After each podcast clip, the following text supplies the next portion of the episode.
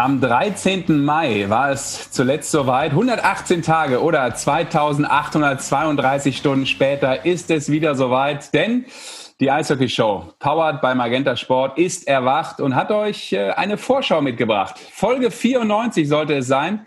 Die DL startet durch und deshalb zünden wir ebenfalls die erste Podcast-Rakete der Saison 21-22.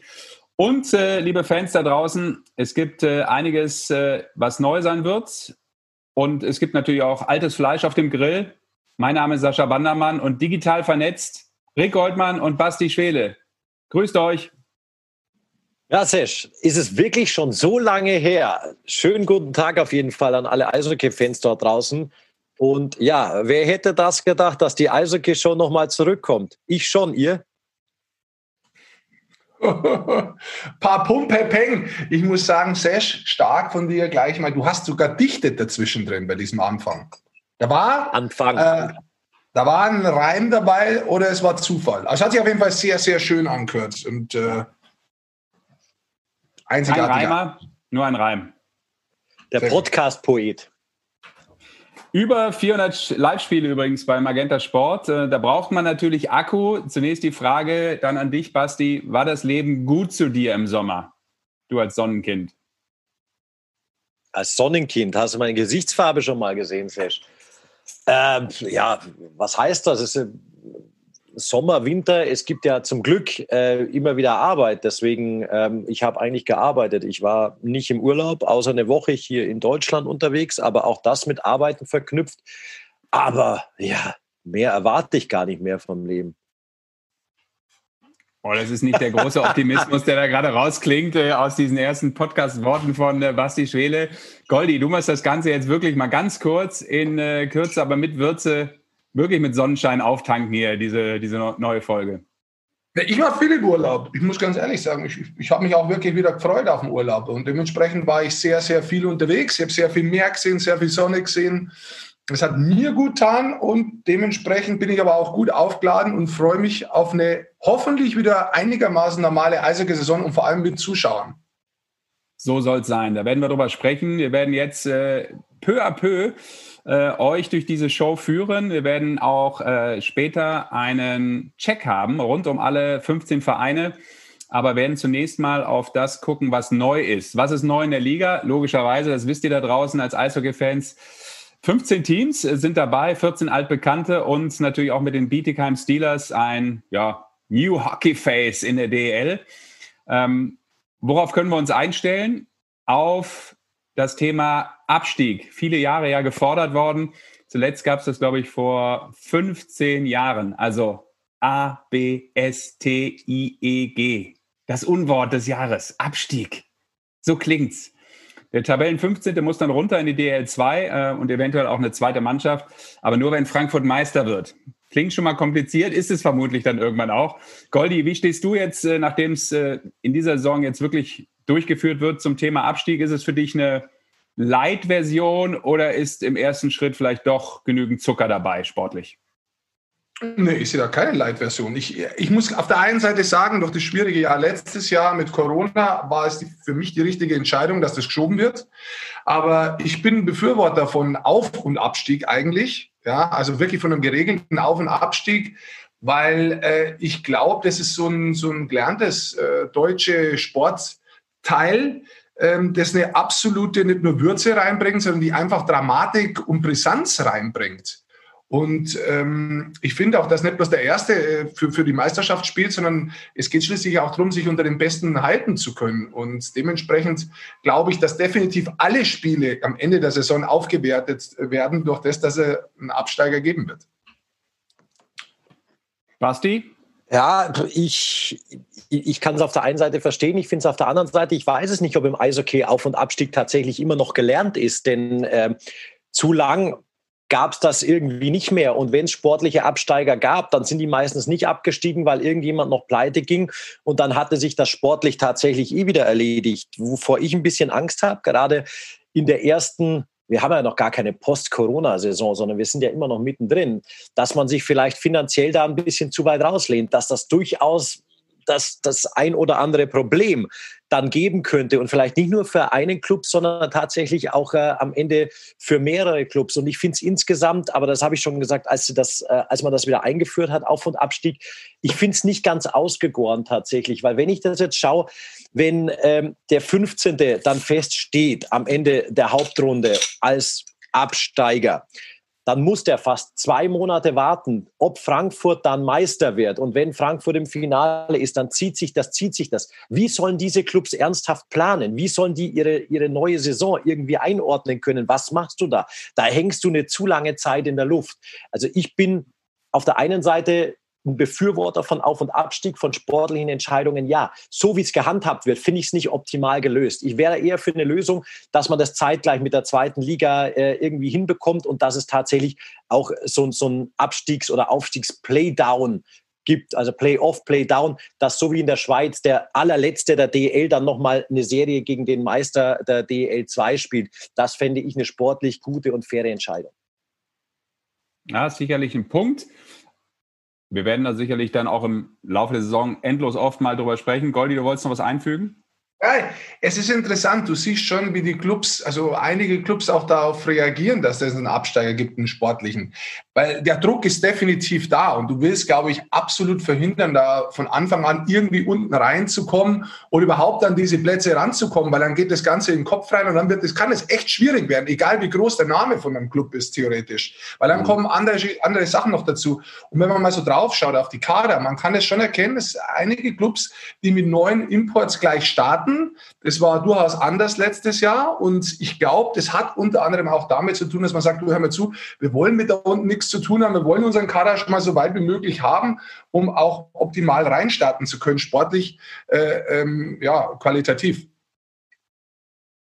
Ja, und man muss natürlich klar sagen, es wird aus Berichterstattersicht schon eine ganz andere Note reinkommen in diese Liga, weil du natürlich ein ganz anderes Thema noch hast weil du selbstverständlich im Laufe der Saison nicht immer nur nach oben guckst, Richtung Playoffs guckst, sondern auch immer jetzt erklären musst, wie sieht es gerade nach unten aus, wer könnte Gefahr laufen, da eine richtig schwere Saison zu spielen. Ich glaube, das ist für die Liga dann nochmal ein zweites Thema und es geht nicht nur eben immer um das, was, was ist da oben los in der Tabelle, sondern was ist unten los, wer kriselt. Und das hat ja ansonsten, wie im letzten Jahr, das war schon ein ganz gutes Beispiel, wenn zwei Vereine sehr schnell abgeschlagen da unten gespielt haben, dann eben auch gar kein Thema mehr. So hat es natürlich weiterhin erstmal eine sportliche Brisanz auch im Keller. Äh, Punktequotient ist ein Thema. Äh, manchmal ist der Durchschnitt dann gut genug. Der Punktequotient bleibt bestehen. Jetzt eben war es in der Corona-Saison ein ganz anderes Thema, weil da hat man äh, Probleme gehabt, weil man wusste, eventuell kriegt man nicht alle Spiele durch. Da gehen wir mal davon aus, dass das funktioniert. Insofern könnt ihr euch weiter mit Kommazahlen in der Tabelle anfreunden, liebe Eishockey-Fans. Dann gibt es natürlich viele Themen, über die glaube ich, in den Eisstadien heiß diskutiert werden wird. Es wird auf jeden Fall laut, lauter in den Eisstadien, denn die Fans kommen retour. Mal mehr, mal etwas weniger, hängt so ein bisschen davon ab, wo man gerade beheimatet ist. Es wird also aus meiner Sicht wieder gejubelt, es wird gesungen und es wird sich aufgeregt, es wird gegrantelt, es wird auf die Schiris geschimpft. Da kann ich mir irgendwie sicher sein. Denn es gibt neue Regeln. Was ist wichtig? Was müsst ihr wissen? Bevor wir darüber reden, auch mit dem Mann, der sich 1A auskennt, der ist Leiter des Schiedsrichterwesens, äh, bei der DL, Lars Brüggemann. Basti, du hast schon mal Champions Hockey League Spiele kommentiert. Hast du dich schon eingearbeitet? Wir müssen jetzt noch nicht auf die Details eingehen, aber bist du schon so im Regelgroove oder merkst du auch schon viele neue Themen? Man muss erstmal das auch als Kommentator so ein bisschen justieren. Ja, ist genau so, tatsächlich, Sesh. Äh, du liest das Ganze, das ist immer die Theorie, aber in der Praxis sieht es dann tatsächlich anders aus. Und ganz ehrlich, ich beneide keinen einzigen Schiedsrichter für das, was da auch jährlich immer auf die zukommt, was sich ändert, auf was die alles achten müssen. Äh, man versucht es ja anzugleichen, äh, das NHL-Regelwerk und das, das IHF-Regelwerk, und man kommt da jetzt immer ein bisschen näher zusammen. Es wird komplizierter zu Beginn, aber ich glaube, auch da wird man es schaffen, dass diese Routine reinkommt. Ich bin tatsächlich auch noch nicht so voll drin. Ich habe auch immer noch ein paar Fragezeichen immer stehen, wenn plötzlich wieder zum Videobeweis gegangen wird und du denkst dir, hm, was war denn überhaupt los gerade? Und dann siehst du ähm, irgendwie aus der Hintertor, dann irgendwie noch ein Check und dann musst du genau hinschauen und siehst du überhaupt was und ah ja, okay, die überlegen, eine große Strafe zu geben, müssen sie dieses Jahr zum, zum Videobeweis gehen, um, um das nochmal zu checken. Es sind schon ein paar knifflige Sachen dabei. Da geht es dann auch um Bullies, um Anspiele. Also wir werden natürlich, wenn die Saison jetzt dann startet, da im Detail immer wieder drauf eingehen, weil es die Situationen einfach hergeben. Es ist am Anfang kompliziert, ja, aber es ist ein Spiel und äh, lass das spielen und lass das laufen und dann wird sich das schon äh, einpegeln, glaube ich. So, und deshalb habe ich ja gesagt, haben wir den Mann heute als Gast dabei, der Licht ins Dunkel bringt, der das Ganze vereinfacht natürlich für alle Eishockey-Fans auf den einzigen Nenner bringt, äh, den es zu verstehen gilt. Denn wie ist eine Regel sich ausgedacht? Wie ist die Regel dann auch umzusetzen und äh, warum, wieso, weshalb? All das jetzt äh, von Lars Brüggemann. Erstmal schönen guten Tag und herzlich willkommen in die Eishockey-Show. Hallo, grüße euch. Schön, euch zu sehen, zwar nur digital, ähm, aber danke für die Einladung erst einmal. Ja, sehr gerne, denn äh, natürlich, Lars, wollten wir ähm, vorneweg das thematisieren, was dann auch die Eishockey-Fans am Anfang einer Saison immer ein bisschen ja, äh, nach der Euphorie vielleicht wieder abholt. Äh, da verstehen sie nicht ganz genau, warum gibt es neue Änderungen in den, im Regelwerk, was habt ihr euch ausgedacht, wieso, weshalb, warum. Sag erst mal ganz schnell, ähm, warum die Änderungen, über die wir gleich reden werden. Also dieses Jahr ist es so, dass es, Grund, also, dass es eigentlich äh, das IIHF-Regelwerk übernommen wird. Die IIHF hat ein komplett neues Regelwerk ähm, erstellt. Das ist ganz stark angelehnt äh, an das NHL-Regelbuch. Und äh, wir haben uns entschlossen, das Regelbuch der IIHF zu übernehmen. Das ist schon mal auf den Punkt gebracht. Da kann sich jeder schon mal ähm, klar machen, wo es dann nachher kommt, nämlich von ganz oben, wenn man so will. Äh, welche Regeln, Lars, auf äh, ja, die Kürze des Podcasts auch, weil wir jetzt nicht anderthalb Stunden Regelkunde machen, aber trotzdem für die Fans, was ist das Wichtigste? Basti hat gerade schon ein bisschen was geschildert. Ähm, geh doch mal so ein bisschen in der Kürze vielleicht durch. Was ist das Elementare in dieser Saison? Ähm, also das Augenscheinlichste ist, glaube ich, die Trapezzone hinterm Tor, wo die Torhüter den Puck spielen dürfen ähm, und diese sogenannte Restricted Area in den Ecken, wo die Torhüter den Puck nicht mehr spielen dürfen. Ähm, das, die Regel wurde eingeführt, um das Vorchecking zu erleichtern ähm, von den Stürmern und wir mehr quasi mehr Action sehen auf dem Eis. Heißt das, Brügge, ganz kurz für den Zuschauer auch fragt, weil die Linien wird er sehr schnell sehen, die sind direkt hinterm Tor.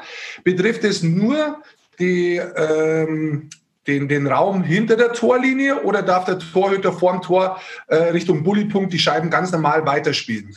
Ist richtig. Also er darf hinterm Tor und äh, vor dem Tor bis zur runden Linie den Puck ganz normal spielen. Äh, das soll er auch. Also ähm, anders als in der Vergangenheit wird das sogar forciert, dass der Torhüter den Puck im Spiel halten muss. Also er ist gezwungen, quasi ihn immer zu spielen. Anders ist es allerdings, er darf ihn nicht mehr blockieren. Er darf ihn wirklich nur noch blockieren, ähm, wenn er seinen Job macht und sein Tor hütet und sobald ein Schuss kommt, der Puck aufs Eis fällt, darf er ihn blockieren. Ähm, aber äh, grundsätzlich, wenn er irgendwo einen Puck auf sich zukommen sieht, muss er ihn spielen und er darf ihn nicht mehr blockieren. Und blockieren heißt quasi Bulli zu machen, Fanghand drauf, das ist blockiert. Genau, also sobald ein Torhüter ähm, einen Spielunterbruch provoziert, ähm, bekommt er eine Strafe. Nicht immer. Es gibt auch eine Möglichkeit, wo er, äh, sage ich mal, bei einer Icing-Situation, wenn er den Puck einfach freest, ähm, kann es sein, dass er eine Strafe bekommt. Aber in so einer Situation ist es, ähm, ist es zumindest so, dass die äh, Mannschaft des Torhüters nicht mehr wechseln darf und die angreifende Mannschaft äh, darf sich die Anspielpunkte aussuchen, ob sie rechts oder links das Anspiel haben möchten ist dann eine Sache, die einen Vorteil für den offensiven Center hat, je nachdem, der spielt ja hin und wieder das Bulli lieber rechts oder links. Das ist tatsächlich ein Vorteil für ein angreifendes Team. Lars, so was mir aufgefallen ist, weil ich Champions Hockey League jetzt schon ein bisschen drin bin und ein paar Spiele hatte, äh, vor allem jetzt aus DEL-Sicht, was so signifikant ist an Strafen, weil es ja immer heißt große Strafe, kleine Strafe, diese 2 plus 10 oder 2 plus 2 plus 10, die wird eigentlich fast komplett jetzt rausgenommen. Ähm, ja, das ist richtig. Also ähm, die, gerade die 10 Minuten Strafen gibt es nur noch sehr, sehr, sehr wenige im, äh, in dem neuen Regelbuch. Ähm, für Beleidigung von Spieloffiziellen gibt es noch eine. Aber ansonsten ähm, hat man halt da eine neue Regel eingeführt, äh, oder eine neue Strafrahmen eingeführt, die, ähm, die nur fünf Minuten Strafe wird es ab dieser Saison geben. Und äh, das sind zum Beispiel für Vergehen wie äh, Bandencheck, unerlaubter Körperangriff, äh, Ellbogencheck, ähm, Haken, Behinderung, Beinstellen und auch äh, gegebenenfalls Fighting, was noch eine Sonderregel in der, in der DL ist. Nehmen wir, nehmen wir mal ein Beispiel her, wenn du jetzt sagst, es hört sich ja erstmal vielleicht für jemanden verwirrend an, aber jetzt nehmen wir mal ein Beispiel. Wie kann ich durch Haken eine 5-Minuten-Strafe zum Beispiel bekommen? Gut, also es kann ja auch sein, dass ein Schläger beim Haken mal abrutscht ähm, und dann jemanden vielleicht äh, verletzt dabei ähm, oder äh, gehakt und durch die Aktion ähm, verliert er sein Gleichgewicht und, und fliegt in die Bande rein. Also es gibt schon Situationen, äh, ähm, wo auch eine, eine große Strafe bei Haken gegeben werden kann. Gib mir mal aus Spielersicht auch, Lars. Wenn du als Spieler diese 2 plus 2 plus 10 oder 2 plus 10, diese 12 Minuten raus warst, auch, auch aus, aus, aus deiner Sicht, da ist das Spiel ja eigentlich gelaufen. Du sitzt da draußen, du weißt, du kommst nicht zurück, du bist komplett kalt, verpasst mehr als ein Drittel vom Spiel. Ist die, dieses geänderte Strafmaß, hat das tatsächlich auch was damit zu tun, dass Spieler auch im Spiel bleiben können, trotz eines Vergehens? Weil mit den fünf Minuten bist du ja schneller einfach wieder da. Richtig. Also wir wollen ähm, das, was du gerade richtig gesagt hast, äh, wir wollen die Spieler auf dem Eis sehen. Wenn sie was äh, falsch gemacht haben, gibt es immer noch die Möglichkeit, sie vom Spiel auszuschließen. Also die Möglichkeit besteht ja weiterhin. Ähm, aber wir haben schon auch die, die Einstellung, dass wenn ein Spieler vom Spiel ausgeschlossen wird, dann sollte er es auch verdient haben. Also von daher ist es so, dass das Regelbuch im Endeffekt so gemacht worden ist, dass die Schiedsrichter mehr Ermessen haben. Sie haben mehr Ermessensspielraum. Ähm, was natürlich für, für die Ausbildung der Schiedsrichter das nicht einfacher macht, logischerweise. Aber da achten wir halt drauf, dass wenn jetzt die Saison anfängt und wir mit dem neuen Regelbuch spielen, dass wir Beispiele bekommen, Videoclips bekommen, ähm, um sofort mit den Schiedsrichtern zu sprechen, äh, denen die Videoclips zu zeigen und dann natürlich auch die ähm, äh, Strafen dann ähm, überall gleich zu machen. Und Lars, eine Sache ist mir auch noch aufgefallen, weil das hast du jetzt am Anfang gleich angesprochen, hast gesagt, wir wollen insgesamt auch, dass die Torhüter mitspielen, dass das Spiel schneller wird. Steht dazu nicht im Gegensatz eigentlich diese Regel, dass jetzt jede große Strafe mit dem Videobeweis von den Refs angeschaut werden muss? Zieht man da das Spiel dann nicht automatisch länger? Ja, ja, ähm, aber die Intention, ich gehe kurz zurück, also die Intention ist immer, wir machen Regeln für Spielersicherheit, äh, mehr Tore, Continuous Action. Ähm, da gibt es natürlich teilweise immer ein bisschen Diskrepanzen ähm, und man kann nicht alles, alles äh, komplett in einen Topf schmeißen und man muss teilweise auch Kompromisse machen. Und da ist es mit dem mit den äh, großen Strafen äh, beim, beim Review zum Beispiel so. Ähm, da geht es halt auch darum, dass wir die Leute auf dem Eis sehen wollen und sie sich auch die Strafe verdienen sollten. Ähm, das ist halt so ein bisschen Kompromiss daraus. Ähm, wir müssen aber auch gucken, da wir es ja auch noch nicht gelebt haben jetzt, wie sich das entwickelt und wir werden da ähm, dahinterher sein und gegebenenfalls auch einschreiten müssen, weil die Schiedsrichter trotzdem angewiesen sind, das Spiel in Realgeschwindigkeit zu leiten. Dieser Video-Review, und da darf man sich nicht vertun, der ist nicht dafür da, um ein Spiel zu leiten. Er ist lediglich dafür da, das, was Sie gesehen haben, zu kontrollieren. Und Sie haben die Möglichkeit, etwas, wenn es falsch ist, richtig zu machen. Es ist eine Kontrolle. Im besten Fall bestätigen sie immer nur das, was sie auf dem Eis gesehen haben. Okay. Jetzt haben wir als zwei signifikante Änderungen ja schon mal den Torhüter, der auf der einen Seite schnell spielen soll, nicht überall spielen darf und die Kontrolle von großen Strafen mit Abstufung von Boarding, Check von hinten und Check zu Kopf mit unterschiedlichen Strafmaß. Gibt es noch was, was sich äh, geändert hat, das vielleicht signifikant ist? Ja gut, diese Strafen, die ich gerade äh, erwähnt habe, das sind diese nicht so brutalen Sachen, muss man dazu sagen. Also die, das sind einfach Spielstrafen, die, die passieren. Ähm, dann gibt es aber noch die gefährlichen Sachen, wie zum Beispiel Check von hinten, ähm, wo es dann genau im Gegenteil geht. Also da ist das Strafmaß äh, auch hochgesetzt worden. Bei Check von hinten gibt es die Option äh, für 2 plus 10 schon mal nicht mehr. Da gibt es nur noch eine 5 plus Spieldauer oder eine Matchstrafe. Und ähm, beim Check zum Kopf, was auch eine sehr gefährliche Aktion ist, ähm, wenn der Check wirklich ähm, gegen den Kopf geht und der Kopf die Haupttrefferfläche ist, äh, haben Sie nur noch die Möglichkeit, wenn es wirklich nur ein, ein reines, sage ich mal, ein Streifschuss ist und nichts weiter passiert, können Sie zwei Minuten geben. Ansonsten haben Sie nur noch die Möglichkeit, eine Matchstrafe zu geben.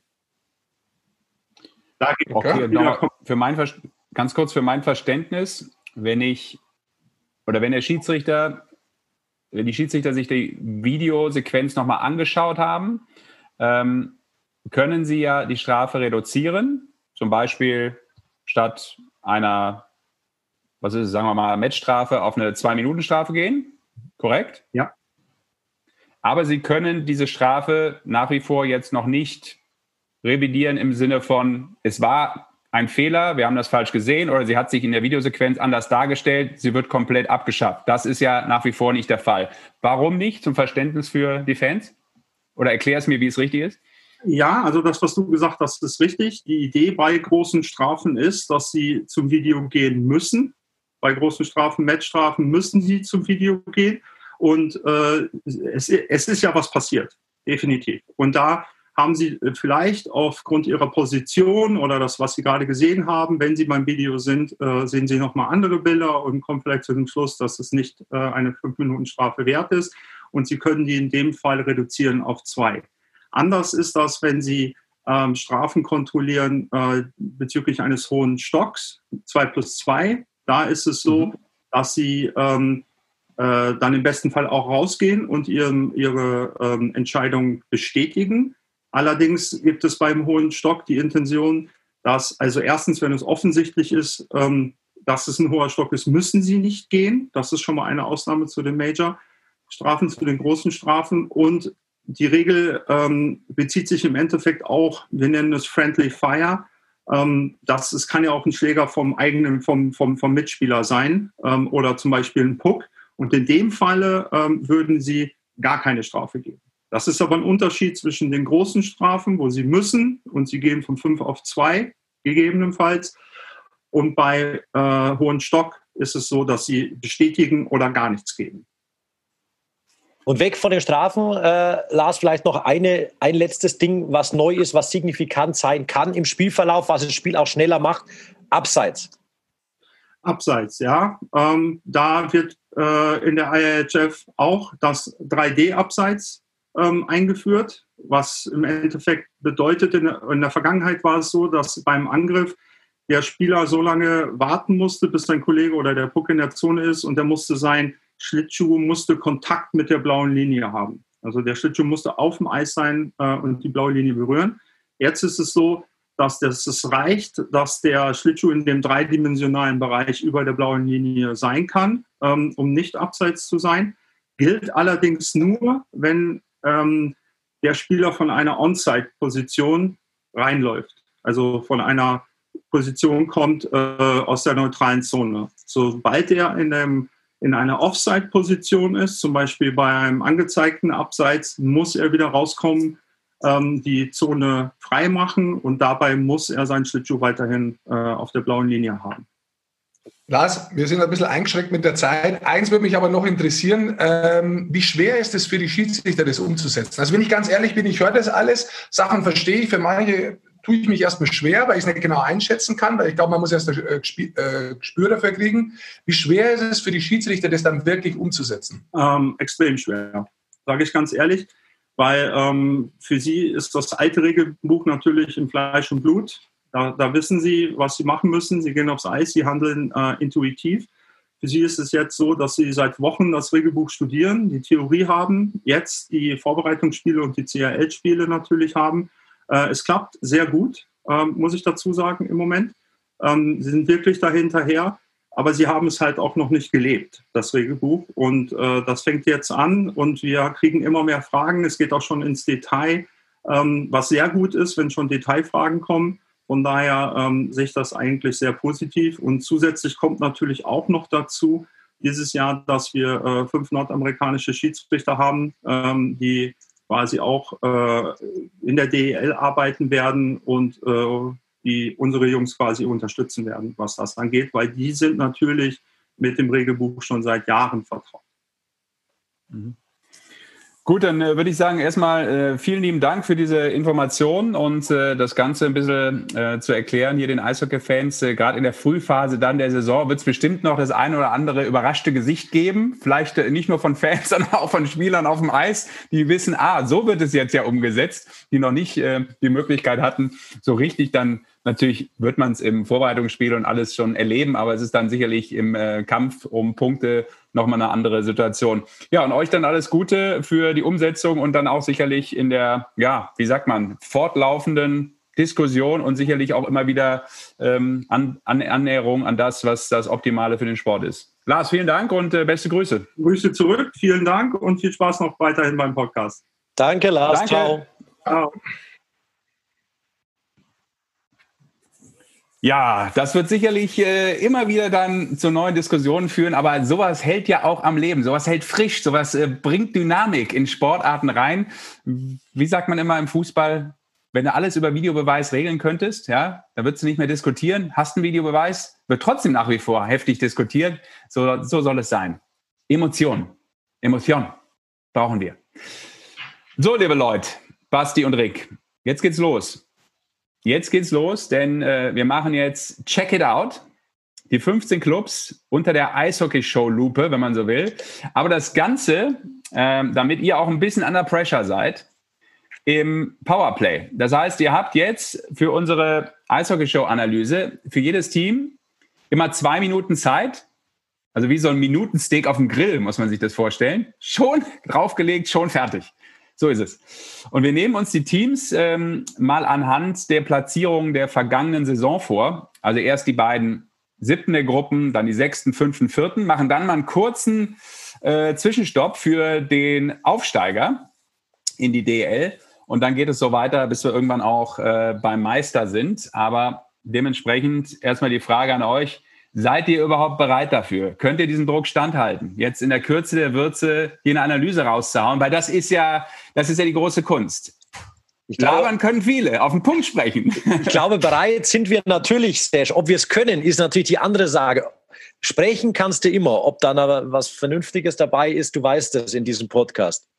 Also ob alles dabei ist, ist natürlich die Frage, wirklich das Relevante jetzt so. Aber wir, wir versuchen das Ganze mal. Ich finde es spannend, weil insgesamt muss ich auch sagen, ich glaube, es gibt sowieso sehr unterschiedliche Voraussetzungen, wenn man es vergleicht vom letzten Jahr zu diesem Jahr. Viel mehr Spiele, ja, ähm, dieses Jahr als zum Beispiel im Vergleich zum letzten Jahr. Insgesamt wird es da einiges sehr unterschiedlich geben. Deswegen bin ich gespannt, auch wie sie die Teams ja, geben diese Saison. Ja, ich glaube auch, du, du kannst, ich glaube, was wir definitiv herauslassen müssen, ist ein Vergleich zur letzten Saison. Das war eine Saison unter ganz anderen Voraussetzungen. Du sagst es auch, Rick, mit viel weniger Spielen, die spät ab angefangen hat, die ja eine Notsaison tatsächlich war. Ich glaube, das muss man abhaken und ich glaube, Vergleiche mit der letzten Saison hinken definitiv hinken schon. Trotzdem muss man sagen, es ist eine sportlich, sportlich kurze Saison gewesen und eine wirtschaftlich schwere, die ja. möglicherweise noch in den Köpfen von dem einen oder anderen drin ist. Jetzt kommen Zuschauer dazu, du hast komplett andere Begebenheiten wieder. Ähm, da musst du dich schon erstmal drauf einstellen auch. Also klar. Das wird schon spannend sein, klar. wer das schnell kann. Das ist klar. Let's go. Let's go. Das ist übrigens hier euer Signal. Habt ihr es gehört? Wir haben es gehört. Wenn das kommt, wenn das kommt, liebe Leute, dann sind die zwei Minuten vorbei. Ihr werdet rausgebuzzert und selbstverständlich heißt das, ihr dürft, je nachdem wer gerade spricht, noch den Satz zu Ende bringen. Ja, so viel gönne ich euch. Das ist in Ordnung. Aber nicht nochmal irgendwie vom Hölzken aufs Stöckskin und nochmal hinten rum durch die Blume noch was Neues als Idee rausbringen. Das ist dann vorbei, sonst ähm, quatsche ich einfach drüber. Das neue also Element, das neue Element der Banderbasser. Ah, Stark. Wir äh, beginnen mit äh, den Nürnberg Ice Tigers. Dementsprechend, Goldi, go ahead. Okay, Nürnberg. Äh, letztes Jahr die zweitwenigsten Tore geschossen, dafür aber die zweitmeisten bekommen. Warum kann es dieses Jahr besser werden? Äh, ich glaube, erstmal haben sie sich gesteigert in der letzten Saison. Gegen Ende der Saison waren sie deutlich besser. Fischöder ist in seinem zweiten Profijahr als äh, Trainer. Ich glaube, das kann absolut ein Vorteil sein. Wichtige deutsche Spieler wie zum Beispiel Treutle oder Schmölz, der letztes Jahr 19 Tore geschossen hat, sind blieben. Und was ich auch interessant finde, äh, es kommt mit Blake Parlett einer dazu in der Verteidigung, der Erfahrung hat. Ryan Stower hat auch Erfahrung.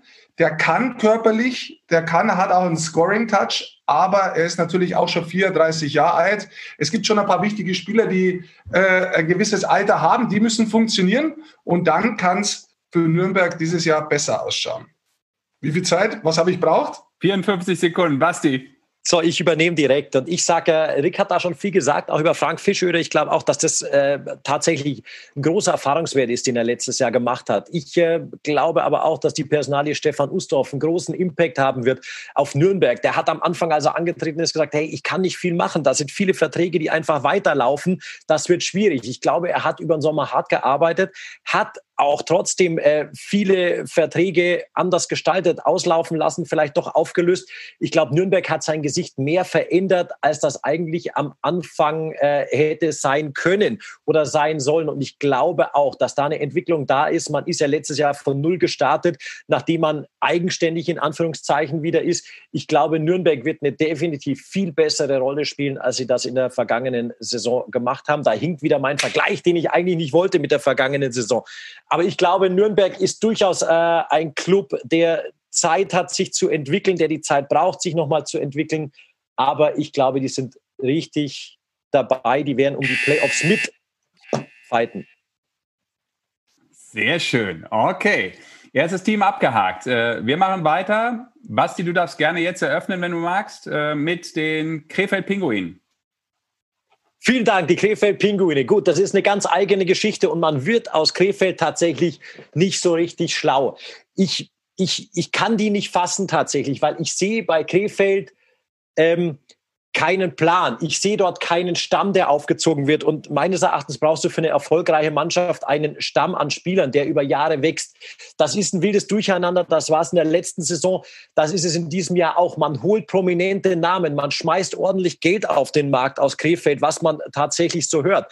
Ob das Ganze so zusammengewürfelt auf die Schnelle funktionieren kann, da bin ich weiterhin sehr skeptisch und ich hoffe weiterhin sehr, dass die die Kurve bekommen, weil Krefeld ein Standort ist, der sehr wichtig für die deutsche Eishockey-Liga ist, der sehr viel Tradition hat, der eine Fanbase hat, die tatsächlich äh, einzigartig ist, die leidensfähig sind, ja, die aber so treu sind wie sonst kaum irgendjemand. Äh, das Geflecht in Krefeld, sagt mir persönlich jetzt nicht so zu. Ich lasse mich aber gerne eines Besseren belehren und bin sehr gespannt, was die Pinguine dieses Jahr aufs Eis zaubern mögen. Ja, ich fange mal mit jemandem an, der mich wirklich interessiert, den Sie geholt haben, der da aber überhaupt keinen Sinn macht. Das ist der Co-Trainer Igor Zakarkin. Wer den kennt, weiß, der war sehr, sehr erfolgreich über viele Jahre, immer mit Bükov gemeinsam. War der von Bükov der Co-Trainer bei der russischen Nationalmannschaft, aber auch bei Clubs. Und ähm, der hat sehr, sehr viel für ihn gearbeitet. Der ist da jetzt allerdings unter einem US-amerikanischen Trainer. Ob das Sinn macht und ob die die gleiche Philosophie haben, lasse ich dahingestellt. Trotzdem die Personalie sehr interessant. Wenn man drauf schaut, letztes Jahr im Durchschnitt 4,4 Gegentore pro Spiel und insgesamt nur fünf Siege. Das muss sich ändern. Auf der Torhüterposition ist weiterhin Belloff. Der hat mich jetzt letztes Jahr nicht überzeugt. Der braucht eine Top-Saison. Jesper Jensen Abo, den kennt man international, den haben sie als Verteidiger geholt. Das muss wirklich das Bollwerk hinten drin sein. Und auch Bergström und Sabolötsch müssen funktionieren, sonst wird es echt schwer. Das Wichtigste wird Ruhe im Team und im Umfeld sein. Sehr schön. Gefällt mir jetzt schon die Disziplin. Mega. Vor allem, weil ich so wenig machen muss, aber es ist ja nichts Neues. Augsburger Panther. Goldi, du darfst dann auch direkt wieder durchstarten mit äh, dem ALV. Ja, ich sage mal so, ich finde, da ist ein doch großer Umbruch da, auch wenn es jetzt nicht so viele Spieler sind. Äh, der Trainer ist raus mit Tuomi, da ist Mark Peterson da und ich glaube, ein deutscher äh, Spielerstamm, der über Jahre hinweg da wirklich ähm, sehr tonangebend war, mit Sesemski an der blauen Linie, Tölzer, vorne Hafenrichter und Holzmann, die sind weg. Da hat sich also schon was geändert. Ähm, interessant, Mark Peterson ist schon seit elf Jahren Cheftrainer, war sieben Jahre jetzt in Dänemark ähm, da hat er auch die Meisterschaft gewonnen. Also es wird interessant sein.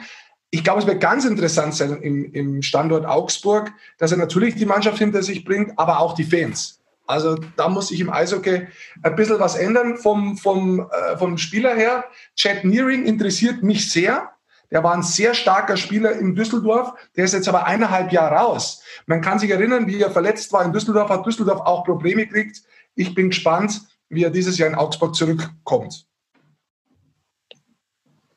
Ja, Augsburg, ich finde auch, ähm, man hat es trotzdem, du sagst es, Rick, ähm, viele Abgänge, viele namhafte Abgänge, vor allem auf dem deutschen Sektor. Trotzdem schafft es Augsburg über die Jahre jetzt immer seinen Stamm und seine, seine Leader, seine Achsen beizubehalten. Das ist nach wie vor für mich ein äh, Olivier Roy hinten drin. Wenn der nicht verletzt wird, dann ist der natürlich eine Bank. Dann hast du Brady Lamb und natürlich Drew LeBlanc. Für mich weiterhin äh, mit der, einer der besten Spieler in der Liga. Also diese Achse steht weiter. Ich glaube auch, dass die sehr sinnvoll ergänzt wurde. Und tatsächlich ist das Thema Mark Peterson als Trainer, denn äh, wer das Augsburger Publikum kennt, der weiß, dass die sehr kritisch waren mit Trey Toomey, mit der Spielweise der Mannschaft, äh, mit, mit Trey Toomey sehr kritisch umgegangen sind, damit überhaupt nicht einverstanden waren. Da war sehr viel Gegenwind da in den letzten zwei Jahren. Das kann sich ändern. Das kann in Augsburg aber auch in eine andere Richtung schlagen. Deswegen ist schon Mark Peterson die zentrale Figur als Trainer tatsächlich über Erfolg oder Misserfolg in Augsburg. Wie kriegt er dieses Kollektiv zusammen? Ich glaube, vom Potenzial ist Augsburg gut dabei. Sehr schön. Und damit sind wir beim Tabellensechsten in der anderen Gruppe. Wir hangen uns ja von Gruppe zu Gruppe, weil es ja im letzten Jahr so gespielt wurde mit Nord und Süd und sind bei den Kölner Haien der Sechste. Ähm, ja, der achtmalige deutsche Meister, äh, der letzte Titel, er jährt sich ja dann, glaube ich, zum Ende der Saison auch schon äh, zum 20. Mal oder 20 Jahre ist es dann her. Basti, du darfst jetzt äh, als letzter von gerade nun wieder beginnen mit den Haien. Tja, die Haie, ähm, auch da steht ein großes Fragezeichen. Weiterhin ähm, Abgänge sind natürlich, ich sage es vor allem, wenn, wenn du so einen Local Hero wie Freddy Tiffels nicht halten kannst und verlierst, dann ist das natürlich für das äh, Gesamtprojekt Kölner Haie schon mal ein herber Schlag. Äh, das ist eine Integra Integrationsfigur, das ist äh, so ein junger Spieler, den du eigentlich haben willst als, als Homeboy, den verlierst du. Ähm, die Haie haben einen Sparsektor so ein bisschen auch angesetzt, die Importpositionen seit Jahren nicht so hervorragend besetzt, wie man das von den Kölner Haien eigentlich zuvor immer kannte. Jetzt hat man sich äh, nochmal einer Veränderungskur tatsächlich so unterzogen und äh, James Shepard zum Beispiel, auch Vertrag aufgelöst, der will dort nicht spielen. Das ist einer der besten Spieler dort letztes Jahr gewesen. Eckerson hat man gehen lassen. Man hat sich da komplett ein neues Gesicht wieder mal gegeben. Und ich bin echt gespannt, ob das funktioniert. Aus den Haien werde ich bis jetzt, aber ich habe sie auch noch nicht gesehen und deswegen äh, möchte ich die nicht so einschätzen. Aber schlau werde ich mhm. aus dem Haie-Kader noch nicht. Ja, du hast schon viel angesprochen. Tatsächlich fällt das erstes auf die Abgänge. Dominik Tiffels ist auch noch dabei. Beide Tiffels weg. Ähm, kommen wir mal zurück auf die Torhüterposition. Ich glaube, Poggi hat letztes Jahr keine besonders gute Saison gehabt. Das ist das größte Problem in Köln gewesen, glaube ich. Er braucht ein konstantes Jahr wo ich interessant finde, wenn sie geholt haben, weil ich wirklich finde, dass das jemand ist, der auch eine Mannschaft anschieben kann, ist Toureson. Ähm, das ist eine gute Verpflichtung im Sturm. Der hat Physis und der kann Tore schießen. Jetzt muss man weiterschauen, was ist noch kommen. Äh, Jonas Holes, ähm, sehr bekannt, international Verteidiger, ist inzwischen aber auch schon 34 Jahre alt. Äh, der hat zwar viel Erfahrung, hat viel Spielverständnis, aber ob der wirklich auch jetzt, wo er angeschlagen ist und zum Teil gar nicht spielt, ob der wirklich die Position einnehmen kann, das muss Nummer eins oder Nummer zwei Verteidiger sein, das wage ich wirklich zu bezweifeln. Und das wird eine ganz interessante Personalie, weil auf die wird es wirklich drauf ankommen bei den Kölner Heil. Oha, das hast du sogar geschafft vor dem Buzzer hier. Ja, aber zieh den, ein, ja, zieh den doch trotzdem, den Buzzer. Zieh den trotzdem, der ist geil. Ich habe hier, ich lasse die Uhr mitlaufen, 207. Was ist mit deinem Buzzer? Du, ich habe ja hier noch ein paar andere Dinge zu regeln, da habe ich mich wohl ein bisschen verbassert. Was machst du denn nebenbei bitte noch außer uns zuhören, Digi? Ja, ich hatte jetzt zwei Minuten Zeit, um auf Toilette zu gehen und bin halt bei 207 zurückgekommen. Das habe ich jetzt nicht ganz geschafft, entschuldige. Bin auch ein bisschen ja, älter. Also ganz kurz, weiter geht's, weil quatscht nicht, weil die macht es super in der Kürze der Würze. Es ist ein mega Format. Ziehen wir durch für alle Versionen dieses Podcasts. In der Kürze der Würze, ähm, sehr geil, Sesh. Ja, absolut. Ähm, Schwenningen sind wir. Goldi, du kannst sofort starten. Ja, ähm, Schwenningen. Äh, ich komme mal ganz kurz auf die Kaderzusammenstellung. Schauen wir uns nur mal die Kaderzusammenstellung an und da muss ich sagen, interessant. Kleiner Gag, mach weiter. Rasierst du dich nebenbei oder was hat er sich verfangen? Ähm, da kennst du nämlich definitiv meines Erachtens raus die Handschrift von Sundblatt. Es sind jetzt vier Schweden auf der Importposition, ein Norweger und im Verhältnis nur drei Kanadier und ein äh, Amerikaner. Du hast im Tor mit Eriksson jemanden, der letztes Jahr bewiesen hat, dass er sehr starker Torhüter sein kann. Toureson fehlt ja definitiv. Dafür ist mit Max Görz und Ken Andre Olymp wirklich Spieler kommen, die DL-Erfahrung haben. Und ich bin sehr gespannt. Äh, Sie haben jemanden geholt, der schon mal in der KL auch gespielt hat, dem viel Potenzial nachgesagt wird im Sturm. Patrick Lund. Das ist ein Spieler, da wo ich sage, da bin ich gespannt drauf, ob der wirklich diesen Impact geben kann, den Sie brauchen, wenn Toureson weg ist. Mhm. Da wo, ich mit Rick mit, da, wo ich mit Rick mitgehe, ist natürlich die Personalie Niklas ähm, Sundblatt. Auf jeden Fall.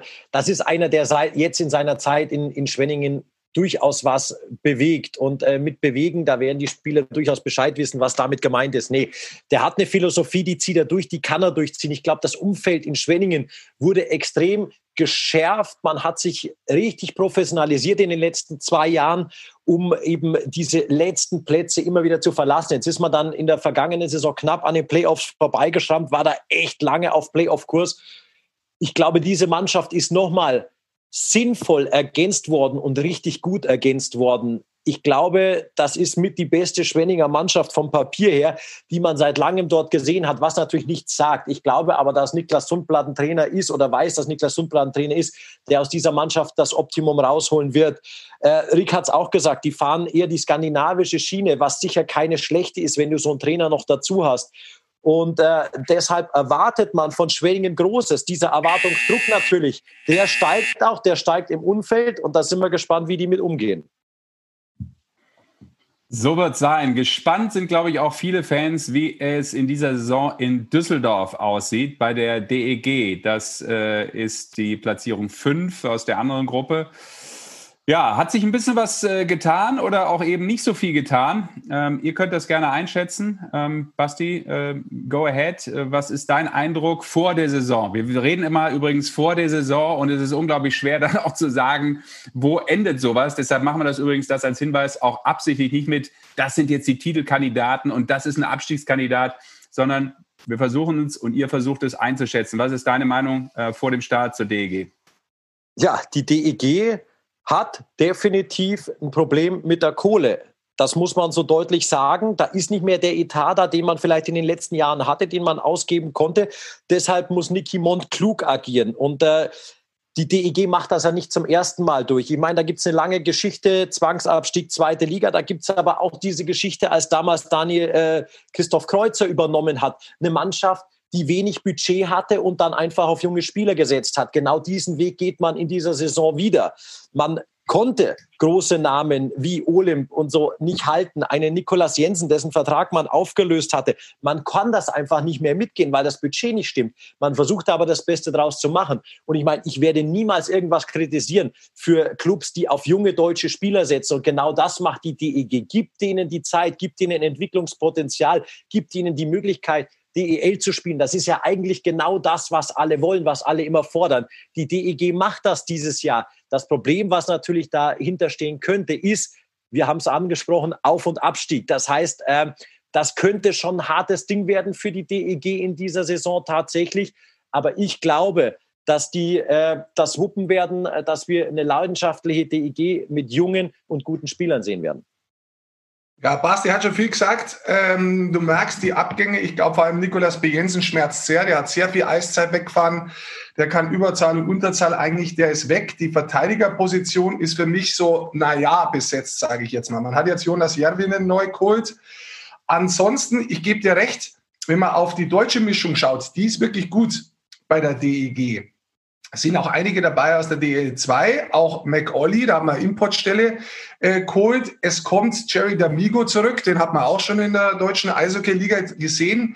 Ich glaube trotzdem, dass es insgesamt eine schwierige äh, Saison wird und ich glaube, dass die an der einen oder anderen Stelle auch nochmal nachverpflichten müssen. Aber das ist dem äh, Sparkurs geschuldet, wie der Basti das auch gesagt hat. Okay, hast noch die Kurve bekommen, Goldi, ganz stark, weil du hast jetzt äh, aufgrund der Vorrede von Basti gar nicht so viel Zeit. Bisher habt ihr das eigentlich ganz gut hingebekommen, dass jeder so eine Minute hat. Aber sehr schön. Ähm, so ist das. In Live-Sendungen ja auch. Das muss ich euch ja nicht erzählen. So, jetzt haben wir ja gesagt, machen wir ein kurzes Break, wenn man so will, zumindest tabellarisch, und bringen das neue Gesicht, New Hockey Face, habe ich es vorhin gesagt, äh, mal mit rein in die Eishockey-Show und reden über die Bietigheim Steelers, den Meister in der DL2. Und das tun wir jetzt nicht einfach, indem wir euch zwei Minuten geben. Wir geben ihm, der uns äh, zugeschaltet ist, sogar ein bisschen mehr. Zweieinhalb bis drei Minuten. Denn äh, ich glaube, er verkörpert den Standort Bietigheim schon sehr, sehr gut. Äh, dort geboren, ich glaube auch äh, ausgebildet in der Jugend, äh, über 300 Spiele in der DL gemacht und seit 2019 ja auch wieder zurück in der Heimat. Und erst war es eben DL 2 und jetzt in der neuen Saison mit den Steelers ganz frisch in der Liga ist es wieder die DL. Und wir sagen äh, herzlich willkommen, Tim Schüle in der Eishockey-Show. Grüß dich. Ja, hallo zusammen und danke für die Einladung. Ja, sehr gerne. Wir freuen uns, denn natürlich wollen wir ein bisschen was äh, in Erfahrung bringen rund um ähm, ja, die neue Farbe in der deutschen Eishockey-Liga. Ähm, erstmal grundsätzlich, Tim, ich weiß, es wird trainiert, es wird vorbereitet, alles, äh, um es möglicherweise perfekt zu machen zum Start in die deutsche Eishockey-Liga. Aber wie groß ist erstmal auch so von deiner Wahrnehmung, die Aufregung, die Euphorie am Standort und wie macht sich das auch vielleicht bemerkbar? Ja, ähm, klar. Vorbereitung ist ja abgeschlossen. Ab morgen geht's los. Ähm, es ist immer noch verrückt, muss ich sagen. Es fühlt sich immer noch komisch an, aufgestiegen zu sein, weil, keine Ahnung, ich glaube, 15 Jahre lang ist der Meister nicht aufgestiegen und ähm, ja, jetzt werden wir Meister und ähm, gehen hoch und starten am Freitag gegen Ingolstadt zu Hause, was sich immer noch total komisch anfühlt, aber wir freuen uns riesig auf die, auf die Herausforderung. Tim, lass uns noch mal kurz zurückblicken. Ähm, du bist jetzt äh, schon eine Weile wieder in Bietigheim, auch dabei. Bietigheim, Entschuldigung, dabei. Hey, ich habe das immer noch drin. Richtig. Bietigheim, ganz wichtig, Bietigheim. Tim, in, in diesem Finale gegen Kassel, ihr wart ja eigentlich schon fast geschlagen, das muss man auch mal sagen, und wart eigentlich raus. Äh, nimm uns doch noch mal zurück in diese Finalserie, die ja eine kuriose war. Ja, komplett. Also klar, es ging ganz schnell mit dem 2-0. Wir waren relativ zügig hinten, ähm, haben auch nicht gut gespielt die ersten zwei Spiele, haben dann noch Verletzungen dazu bekommen, wo wir dann alle irgendwann gedacht haben, boah, jetzt wird's verdammt eng. Der Nicky Gotch ist ausgefallen, der Riley Sheen, unser Topscorer, ist ausgefallen, der Brett Breitkreuz ist ausgefallen und ähm, ja, dann sind wir zu Spiel 3 mit einem kleinen Kader gereist und hatten einfach nichts mehr zu verlieren. Und ich glaube, am Ende vom Tag hat es das ausgemacht. Ähm, wir sind in jedes der Entscheidungsspiele drei, vier und fünf mit einem Rückstand ins dritte Drittel gegangen. Ähm, aber es war uns eigentlich alles äh, scheißegal, muss ich sagen. So soll es sein. Und das ist dann manchmal auch der Grund für, für Erfolg. Ne? Einfach immer weitermachen. Hat ja, ja schon gesagt. Wie gesagt, es war für uns einfach es gab nichts mehr zu verlieren zu dem Zeitpunkt. Wir waren 2-0 hinten, ich glaube 2-1 ins dritte Drittel gegangen und mhm. ähm, ja, es ist einfach äh, für uns gelaufen am Ende. Und Tim, Tim, wie war denn die Zeit danach? Ihr hattet, wenn wir nochmal einen Schritt zurückgehen, ihr hattet auch mal kurz im Sommer 2000, lass mich überlegen, 20 die DEL2-Lizenz in erster Instanz nicht bekommen dann doch noch der Start in die DL2. Wie war es jetzt, dieses Warten? Spielen wir DL, bekommen wir die äh, Lizenz, ja oder nein? Und, und, was hat sich dann bei euch in Bietigheim abgespielt tatsächlich, als es hieß, hey, Leute, wir starten tatsächlich DL? Ja, äh, der letzte Sommer war auf jeden Fall aufregend vor der Saison. Der jetzige auch. Ähm, wir hatten eine relativ kurze Pause durch das, dass wir lang gespielt haben und uns einfach 100 Prozent darauf vorbereiten wollten, haben wir ähm, nur zwei Wochen Pause gemacht und haben hier mit den Jungs, die vor Ort waren, äh, angefangen zu trainieren und haben das dann eigentlich während dem Training mitbekommen. Und ähm, ja, natürlich, da war die Freude, Freude riesengroß und ähm, wir wussten, dass wir noch einen Schritt oder noch einen Step mehr machen müssen jetzt. Mhm. Lassen Sie mal ein bisschen an die Herangehensweise von euch äh, drüber sprechen. Also ich finde es ja sehr spannend. Also wenn man so draufschaut, es hat sich wenig im Kader getan. Das heißt für mich, wenn ich von außen drauf schaue, der Kader vom letzten Jahr hat die Möglichkeit, quasi eingespielt mal zu agieren und auch die Spieler, die letztes Jahr wichtige Rollen übernommen haben, können in ihren Rollen agieren. Siehst du das auch so?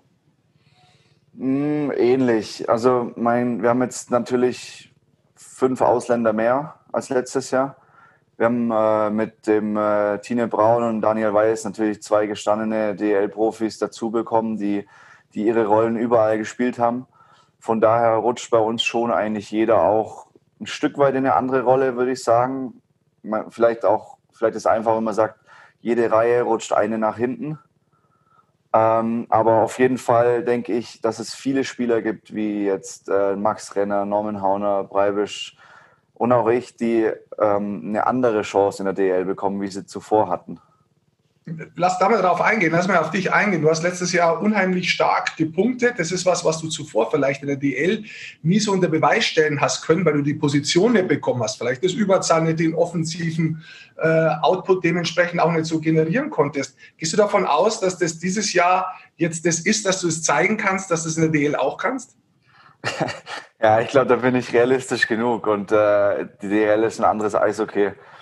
Und äh, annähernd so punkten wäre natürlich ein Traum, aber das, da bin ich ehrlich genug und da weiß ich, glaube ich, auch, dass es nicht, nicht ganz so viel werden wird. Aber ich werde natürlich alles dafür tun, um, um da auf jeden Fall ranzukommen oder um auf jeden Fall eine andere Punkterolle zu spielen, wie ich sie davor gespielt habe in der DL. Aber Moment, Tim, Tim, pass auf weil du das gerade einordnest. Also auf der Homepage der Steelers steht ja, du gehörst zu den besten Verteidigern, überragende Qualitäten in der Offensive, begnadeter Skater mit einem harten und präzisen Schuss. Also wieso sollte man da nicht noch in der DL nochmal auf dem Niveau ankommen? Sorry, das ist ja, also mehr kann doch da gar nicht stehen. Nein, natürlich. Also das ist ja auch das, glaube ich, was mein Spiel ist. Ich bin jetzt nicht äh, keine Defensivwand oder sonst was. Ähm, ich lebe schon davon, auch mich offensiv einzuschalten. Das will ich natürlich auch, klar.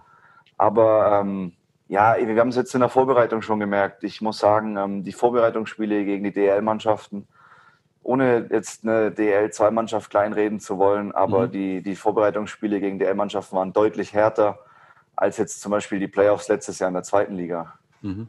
Aber äh, mal so gefragt, äh, um das auch einzuordnen für Fans, die mit Bietigheim vielleicht jetzt gar nicht so viel anfangen können, weil sie auch vielleicht die DL2 nicht so verfolgen. Auch das gibt es ja. Ähm, wie viele Underdogs wie viele Underdogs seid ihr? Und äh, ich weiß, es ist nicht zu vergleichen auch mit der Struktur des Vereins. Und Goldi hat es ja auch gerade gesagt, in der Art und Weise, wie der Kader sich jetzt nicht dramatisch groß verändert hat.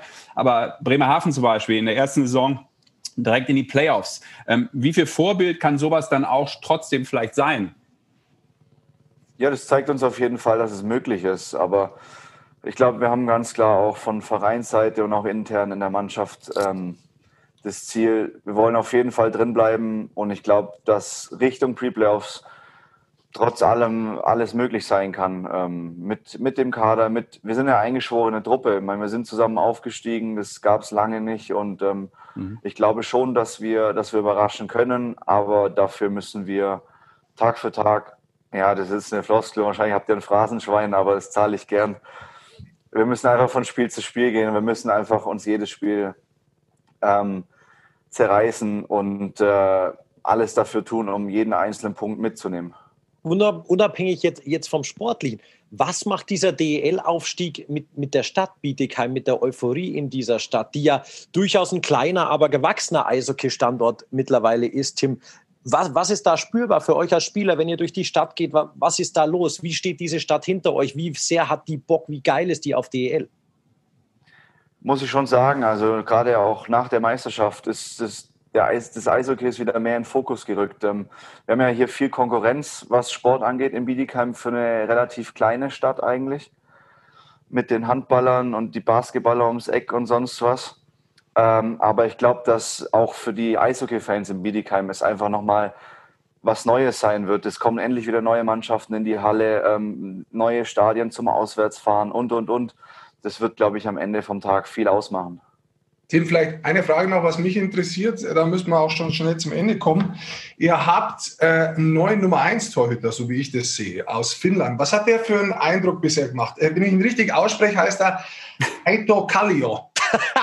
ja, ja. da lacht der Basti. Tim, da musst du ganz kurz warten, weil der Basti lacht, weil der ist ja der Einzige, der bei uns Schwedisch, Finnisch, Norwegisch und noch 27 andere internationale Sprachen Nein, aber spricht. ich freue mich, wenn der Rick das so übertrieben noch ausspricht. Weltklasse.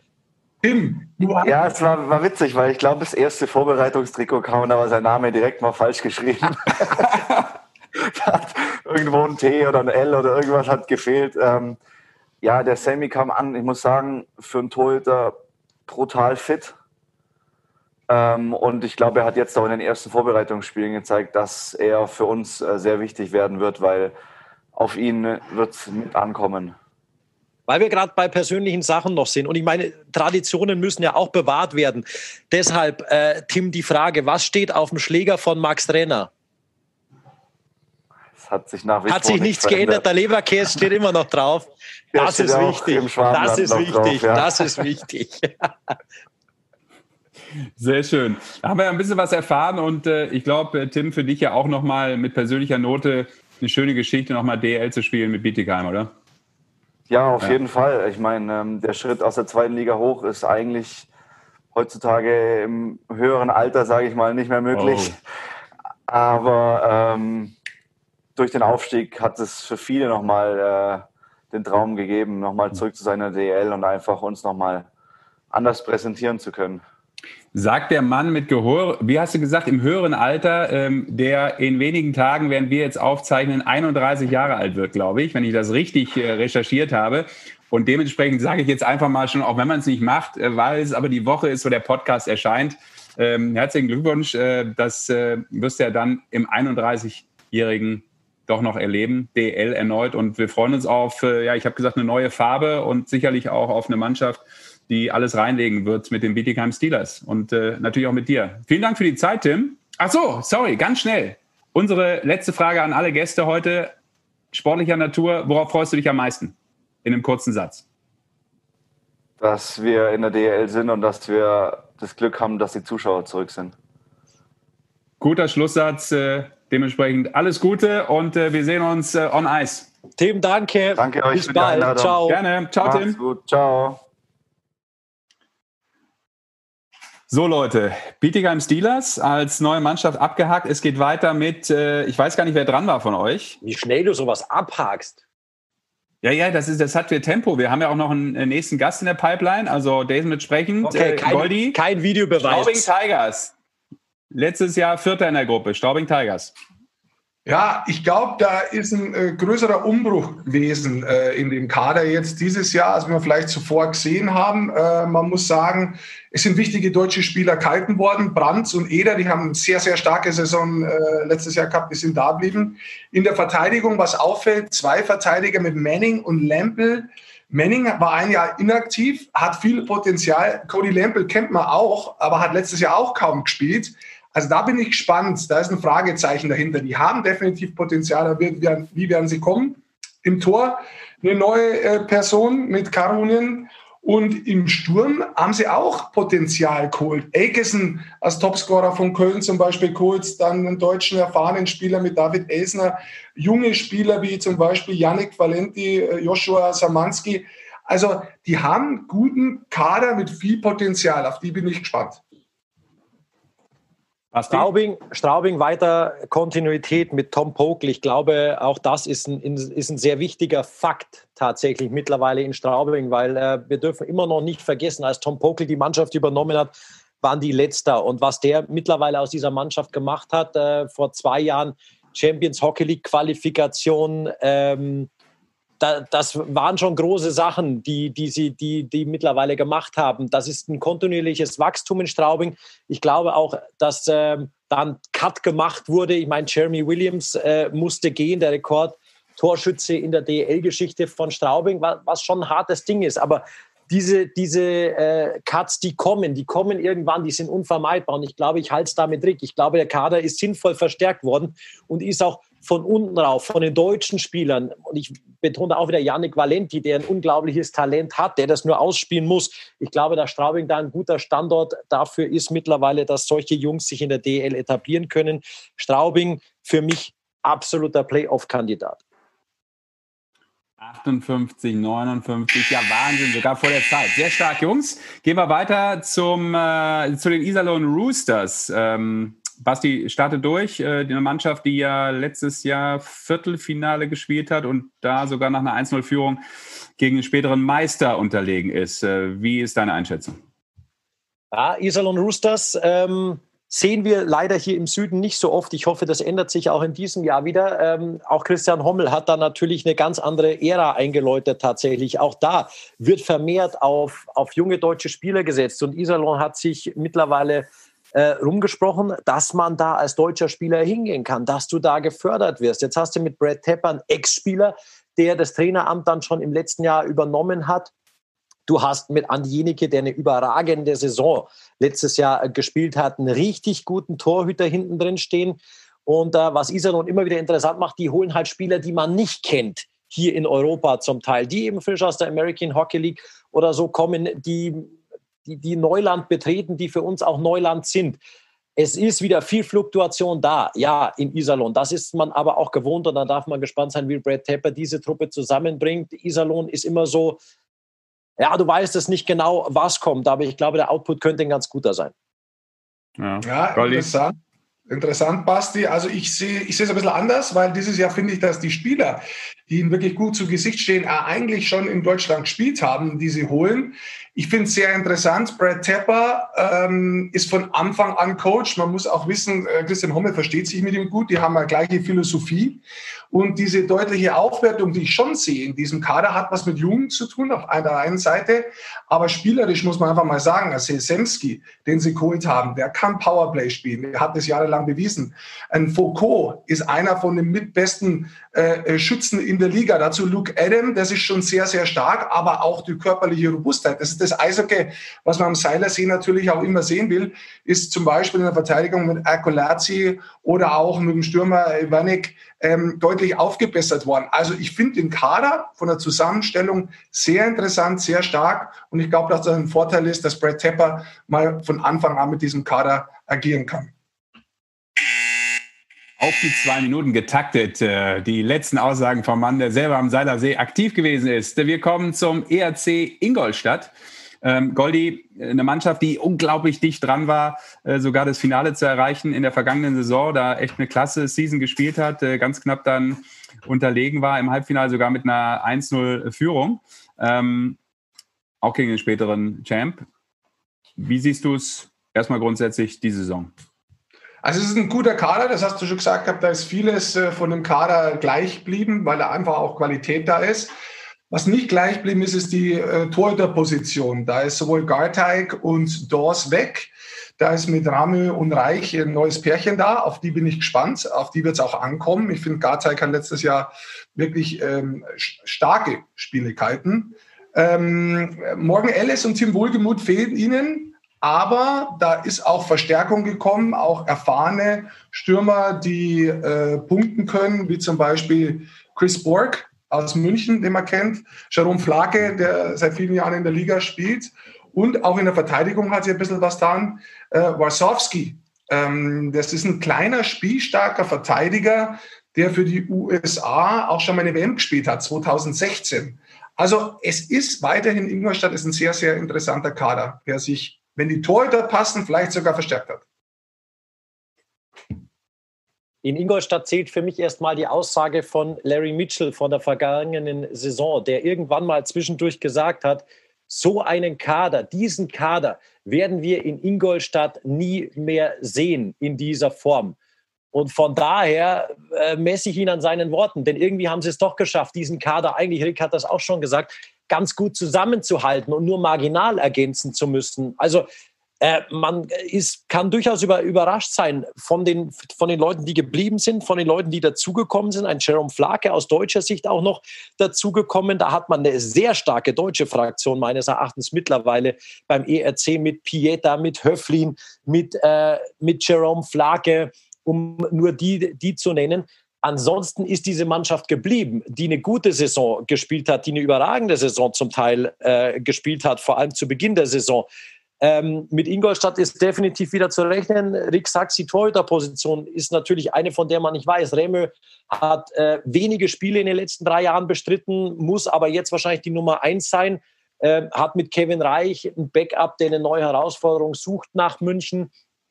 Immer wieder steht natürlich so ein Fragezeichen. Ich weiß, Rick, du hast es auch. Äh, Doug Schäden. Du bist doch weggebassert. Pech gehabt.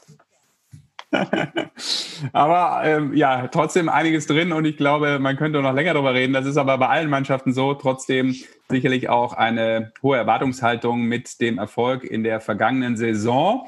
Beim ERC Ingolstadt kommen wir zu einer Mannschaft, die auch extremst abgeliefert hat. Hat nicht jeder mit gerechnet. Äh, die Grizzlies aus Wolfsburg im Finale gespielt. Ähm, ja, Halbfinale ja ähm, gegen Mannheim 2-1 gewonnen, wenn ich richtig im Kopf habe, genau. Dementsprechend äh, könnte man sagen, es kann nur schlechter werden. Äh, das äh, klingt jetzt so negativ. Äh, was, äh, Basti, würdest du da sagen? Jetzt kannst du noch mal eine Minute mindestens raushauen. Also zunächst mal die signifikanteste Änderung ist natürlich die, und das ist schon erstaunlich, dass ein Coach, der eine Mannschaft ins Finale und fast zur Meisterschaft coacht, gehen muss. Mike Stewart ist neu an der Bande, so ein kleines Comeback nach einem Jahr Pause für Mike Stewart, zuvor in Augsburg und äh, in Köln. In Augsburg sehr erfolgreich, in Köln eher weniger.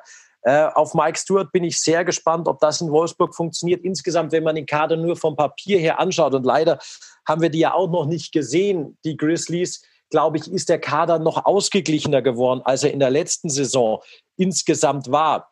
Und äh, ja, wer Wolfsburg kennt, der weiß, das ist auch immer, ja, sagst du, ja, Wolfsburg ist halt Wolfsburg. Nee, Wolfsburg ist nicht Wolfsburg, sondern Wolfsburg ist immer eine Mannschaft. Und das zieht sich durch. Seit es unter Pavel Groß, dann hatten sie danach ein paar Anpassungsprobleme, aber die waren letztes Jahr auch wieder im Finale. Das ist eine Mannschaft, die immer vorne mitspielt und das werden die auch dieses Jahr machen.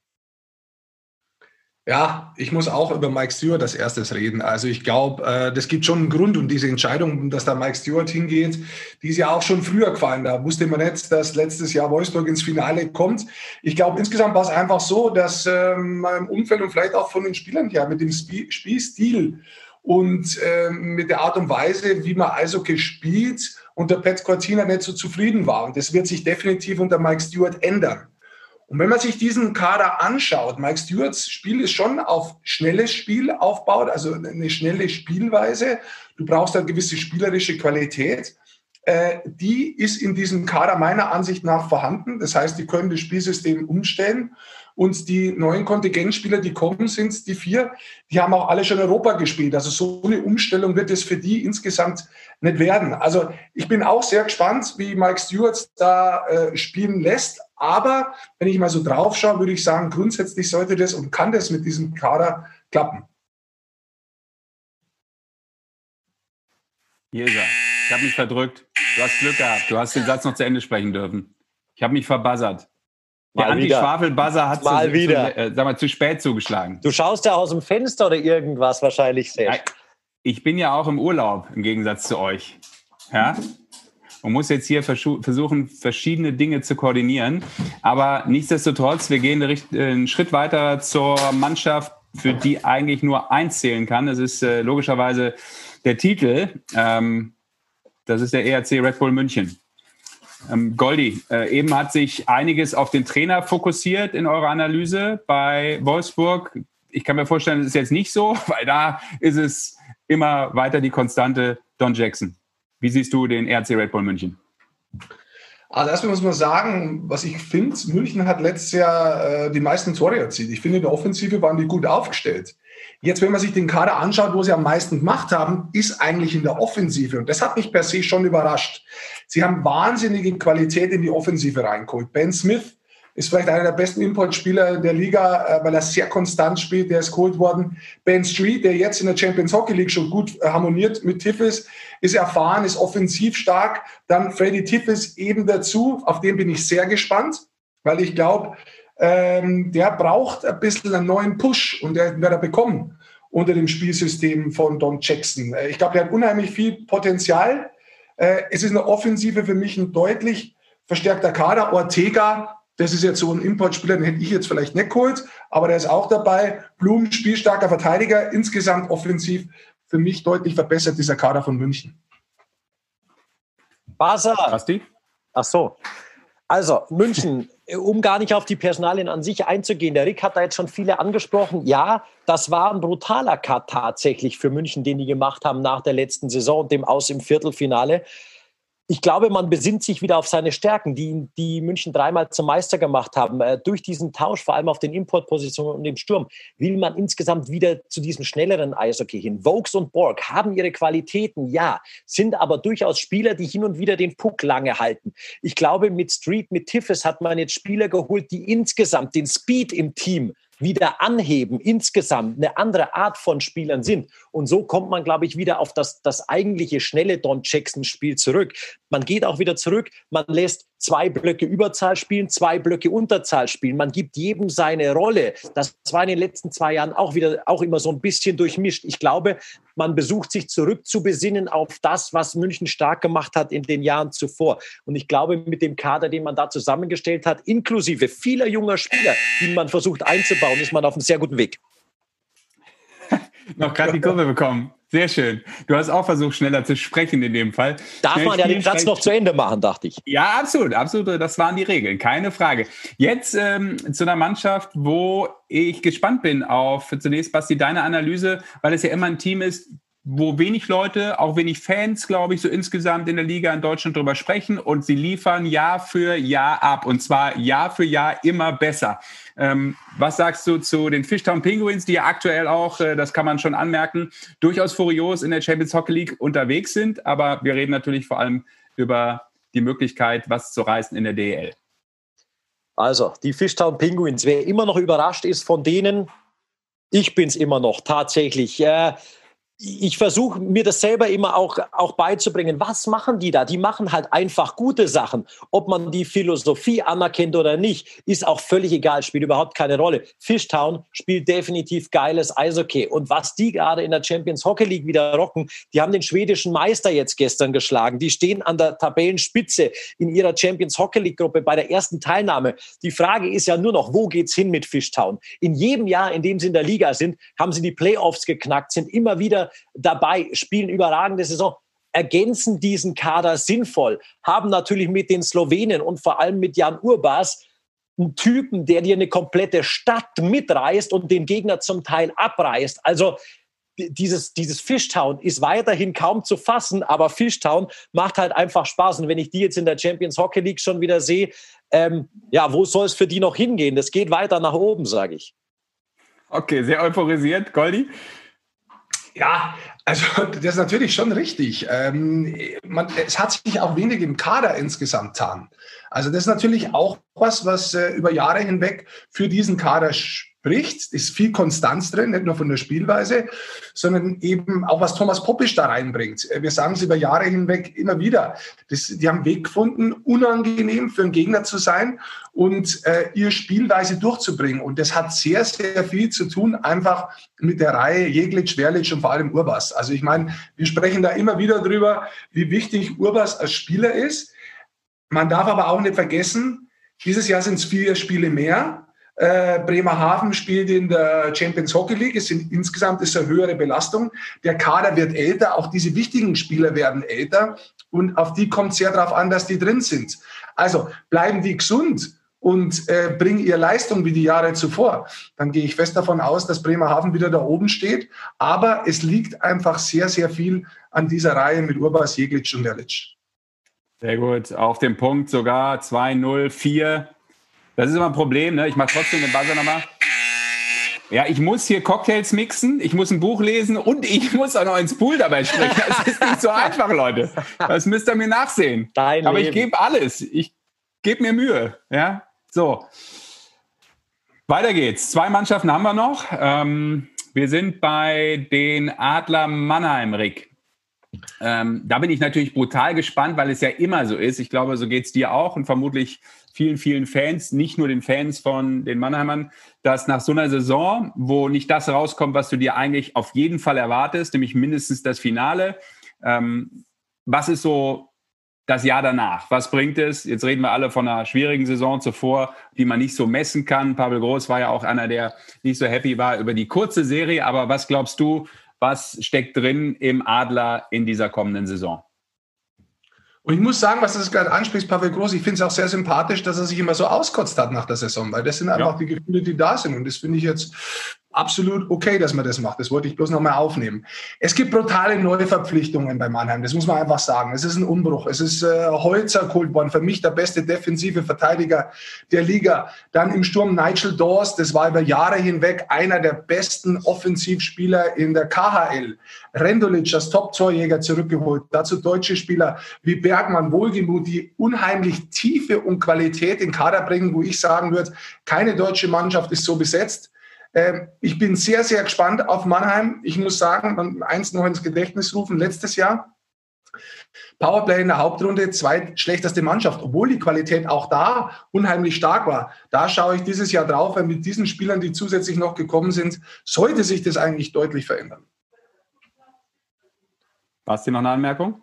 Ja, da gibt es nicht mehr viel. Tatsächlich, alles, was auf dem Transfermarkt war in diesem Sommer, ist gefühlt äh, von Mannheim wegverpflichtet worden tatsächlich. Also der Kader sucht tatsächlich seinesgleichen, sei das in Qualität und sei das in Tiefe. Das ist man gewohnt von Mannheim. Und da war man natürlich bitterst enttäuscht im letzten Jahr, dass man äh, nicht den Titel geholt hat, beziehungsweise dass man im Halbfinale rausgegangen ist. Und äh, ja, da wird halt ein neuer Anlauf genommen. Ähm, die Kohle ist da in Mannheim, das wissen wir auch. Der Kader ist da, die spielen jetzt auch in der Champions Hockey League eine richtig gute Rolle, sind auch Erster in ihrer Tabelle dort. Also man kann es immer sagen, Qualität, Quantität, alles passt bei Mannheim. Wie sich das in der Saison entwickelt, sind wir immer gespannt. Das ist ja auch das Schöne am Sport, aber Mannheim äh, ist schon das Nonplusultra. Mann, jetzt konnte ich noch nicht mehr auf zwei Minuten buzzern. Jetzt war ich so aktuell, mach's trotzdem natürlich. Ihr wart unter der Zeit, habt das in Kürze zusammengefasst. Und dann fehlt uns nur noch ein Team in der deutschen Eishockey-Liga für diese Saison. Und das ist natürlich, last but not least, äh, der Meister, die Eisbären Berlin. Und das wollen wir auch besprechen mit einem Gast. Ich hoffe, er kann uns schon hören, denn der Meister-Goalie sollte uns jetzt zugeschaltet sein. Matthias Niederberger. Matthias, grüß dich. Hörst du uns? Hallo, ja, ich höre euch. Hört ihr mich? Ja, passt. Alles super. Vielen Dank, dass du äh, Zeit hast. Ähm, wir haben gerade ähm, sozusagen äh, Check It Out gespielt, alle Teams hintereinander mit Basti und Rick mal eingeschätzt. Jetzt kommen wir zu euch, zu den Eisbären Berlin. Äh, man muss sagen, ähm, du hast das netterweise jetzt ähm, kurz angenommen, dieses Gespräch, weil ich glaube, gerade angekommen aus äh, Schweden, Champions Hockey League gespielt, äh, habt äh, leider 3-5 verloren, also Niederlage im Fluggepäck auch noch nicht so erfolgreich gewesen, noch kein Sieg in der äh, Champions Hockey League in den vier Partien. Ihr habt gespielt gegen Basti. Du kannst ganz kurz sagen, äh, wie genau das ausgesprochen wird. Skellefteå. Da haben die gespielt. Ja, 200 Kilometer südlich vom Polarkreis, 800 Kilometer nördlich von Stockholm. Nur Luleå ist noch nördlicher. Also da bist du schon ganz weit weg gewesen jetzt, Matthias, oder? Hm, das habe ich auch mal auf der Karte gesehen. Das war schon ziemlich weit nördlich. Ähm, ja, fast gespenstisch. gespenstisch. Sag mal, ist da tatsächlich jetzt auch schon so, so der ganze Tag dunkel? Mm, nee, ich, nee, ich glaube, noch geht's. Aber es ist, äh, ja, es ist definitiv nicht die, der Sonnenschein, den wir heute hier in Berlin haben. Ja, Matthias, wir werden vielleicht auch gleich noch ein Wort verlieren über die Champions Hockey League, aber wir wollen ja natürlich äh, die Vorschau machen auf die DEL-Saison. Ähm, natürlich habt ihr auch den Eindruck jetzt der bisherigen Partien in euren Köpfen drin, das ist klar. Aber grundsätzlich erstmal für den Meister ist das. Ähm, du bist es auch jetzt äh, endlich geworden. Es war ein großes Ziel, auch deshalb bist du nach Berlin sicherlich gegangen. Ist das jetzt so die schwere, schwierige, richtig schwierige Saison? Titelverteidiger zu sein und so da auch in der Saison durchzustarten? Wie ist das vom Feeling? Ich denke schon, dass das äh, auch mit seinen Schwierigkeiten kommt. Hm, ich denke, dass, dass das auf jeden Fall äh, die Challenge sein wird, sich wieder so zu fokussieren und äh, da auch wieder die Lust zu finden und den Ehrgeiz zu haben, äh, das nochmal zu machen und nochmal so erfolgreich zu sein. Ich denke, das macht dann auch gute Mannschaften aus. Und wir haben eigentlich einen ziemlich guten Mix jetzt dieses Jahr in der Mannschaft. Ich habe das Gefühl, dass wir uns äh, doch nochmal verstärkt haben und deswegen ähm, eine sehr gute Mannschaft sein sollten. Matthias, zu dir. Deine letzte Saison, Sesch hat es gerade angesprochen, Meistertitel geholt. Äh, und ich meine, äh, auch mit der Nationalmannschaft hast du ja eigentlich die komplette Nation hier euphorisiert, auch mit äh, Konntest du tatsächlich so ein bisschen abschalten? Und wie ist es, nach so einer überragenden Saison runterzufahren und du sagst es dann auch, jetzt wieder hochzufahren? Ja, das war sicherlich nicht, nicht ganz einfach, aber ich habe die Zeit gut genutzt, mich zu erholen. Ich war auch in Italien im Urlaub. Das tut mir eigentlich immer ziemlich gut. Äh, aber jetzt sind wir alle wieder bereit, dass es losgeht und dass die äh, richtige Saison auch am Donnerstag losgeht weil wir wollen uns wieder messen und wir sind auf jeden Fall wieder bereit, ähm, ja, eine sehr gute Saison abzuliefern. Matthias, du hast gerade schon mal angesprochen gehabt, ihr habt euch äh, punktuell sehr clever äh, verstärkt, so würde ich jetzt mal äh, ausdrücken. Es ist zwar so ein Spieler wie McKiernan zum Beispiel weg in der Verteidigung, auch Reichel, der natürlich in Parade deutsche Reihe mit äh, Nöbels und Föderl gebildet hat. Trotzdem sind ein paar neue Spieler drin. Nicolas B. Jensen zum Beispiel und Kevin Clark. Magst du mal ein bisschen erzählen, wie der Eindruck von den Neuen ist? Der ist sehr gut, denn äh, Jenner, den kenne ich ja aus Düsseldorfer Zeiten. Das ist ein, natürlich ein sehr, sehr guter Spieler, sehr physisch und der hilft mir da vom Tor aufzuräumen, aber ist auch offensiv sehr gut und äh, kann Pässe einleiten, hat einen hervorragenden Schuss. Ähm, hat, glaube gestern sogar ein Tor geschossen und äh, ja, den, den kenne ich schon. Der wird uns definitiv helfen, aber auch der Kevin Clark, ich meine, der hat, äh, wenn man mal sein Resümee äh, anschaut, der wirklich, seitdem er in Europa war, und das war ja schon als ziemlich junger Spieler, äh, war, war er immer sehr torgefährlich und hat viel, viel gepunktet. Und man kann klar erkennen, dass er auch ein richtiger Profi ist, also wie er sich vorbereitet und was für ein Fitnesszustand er ist. Äh, und außerdem natürlich, was auch sehr wichtig ist, der ein ziemlich korrekter Typ. Insgesamt äh, eine Personalie, die, die bei euch sehr, die mich persönlich sehr interessiert, ist Manuel Widerer. Matthias, der ja in der ja. letzten Saison kaum gespielt hat, der seinen Vertrag in Nordamerika aufgelöst hat, weil er auch gesagt hat, irgendwie ist das Ganze nicht mehr mein Ding. Ähm, für den ist das ja auch ein Neustart in Berlin tatsächlich. Wie, wie schätzt du ihn zum Beispiel bis jetzt ein? Äh, sehr gut. Das ist ein sehr ruhiger, äh, entspannter Kollege. Ähm, mhm. Ist auf dem Eis definitiv eine läuferische Präsenz.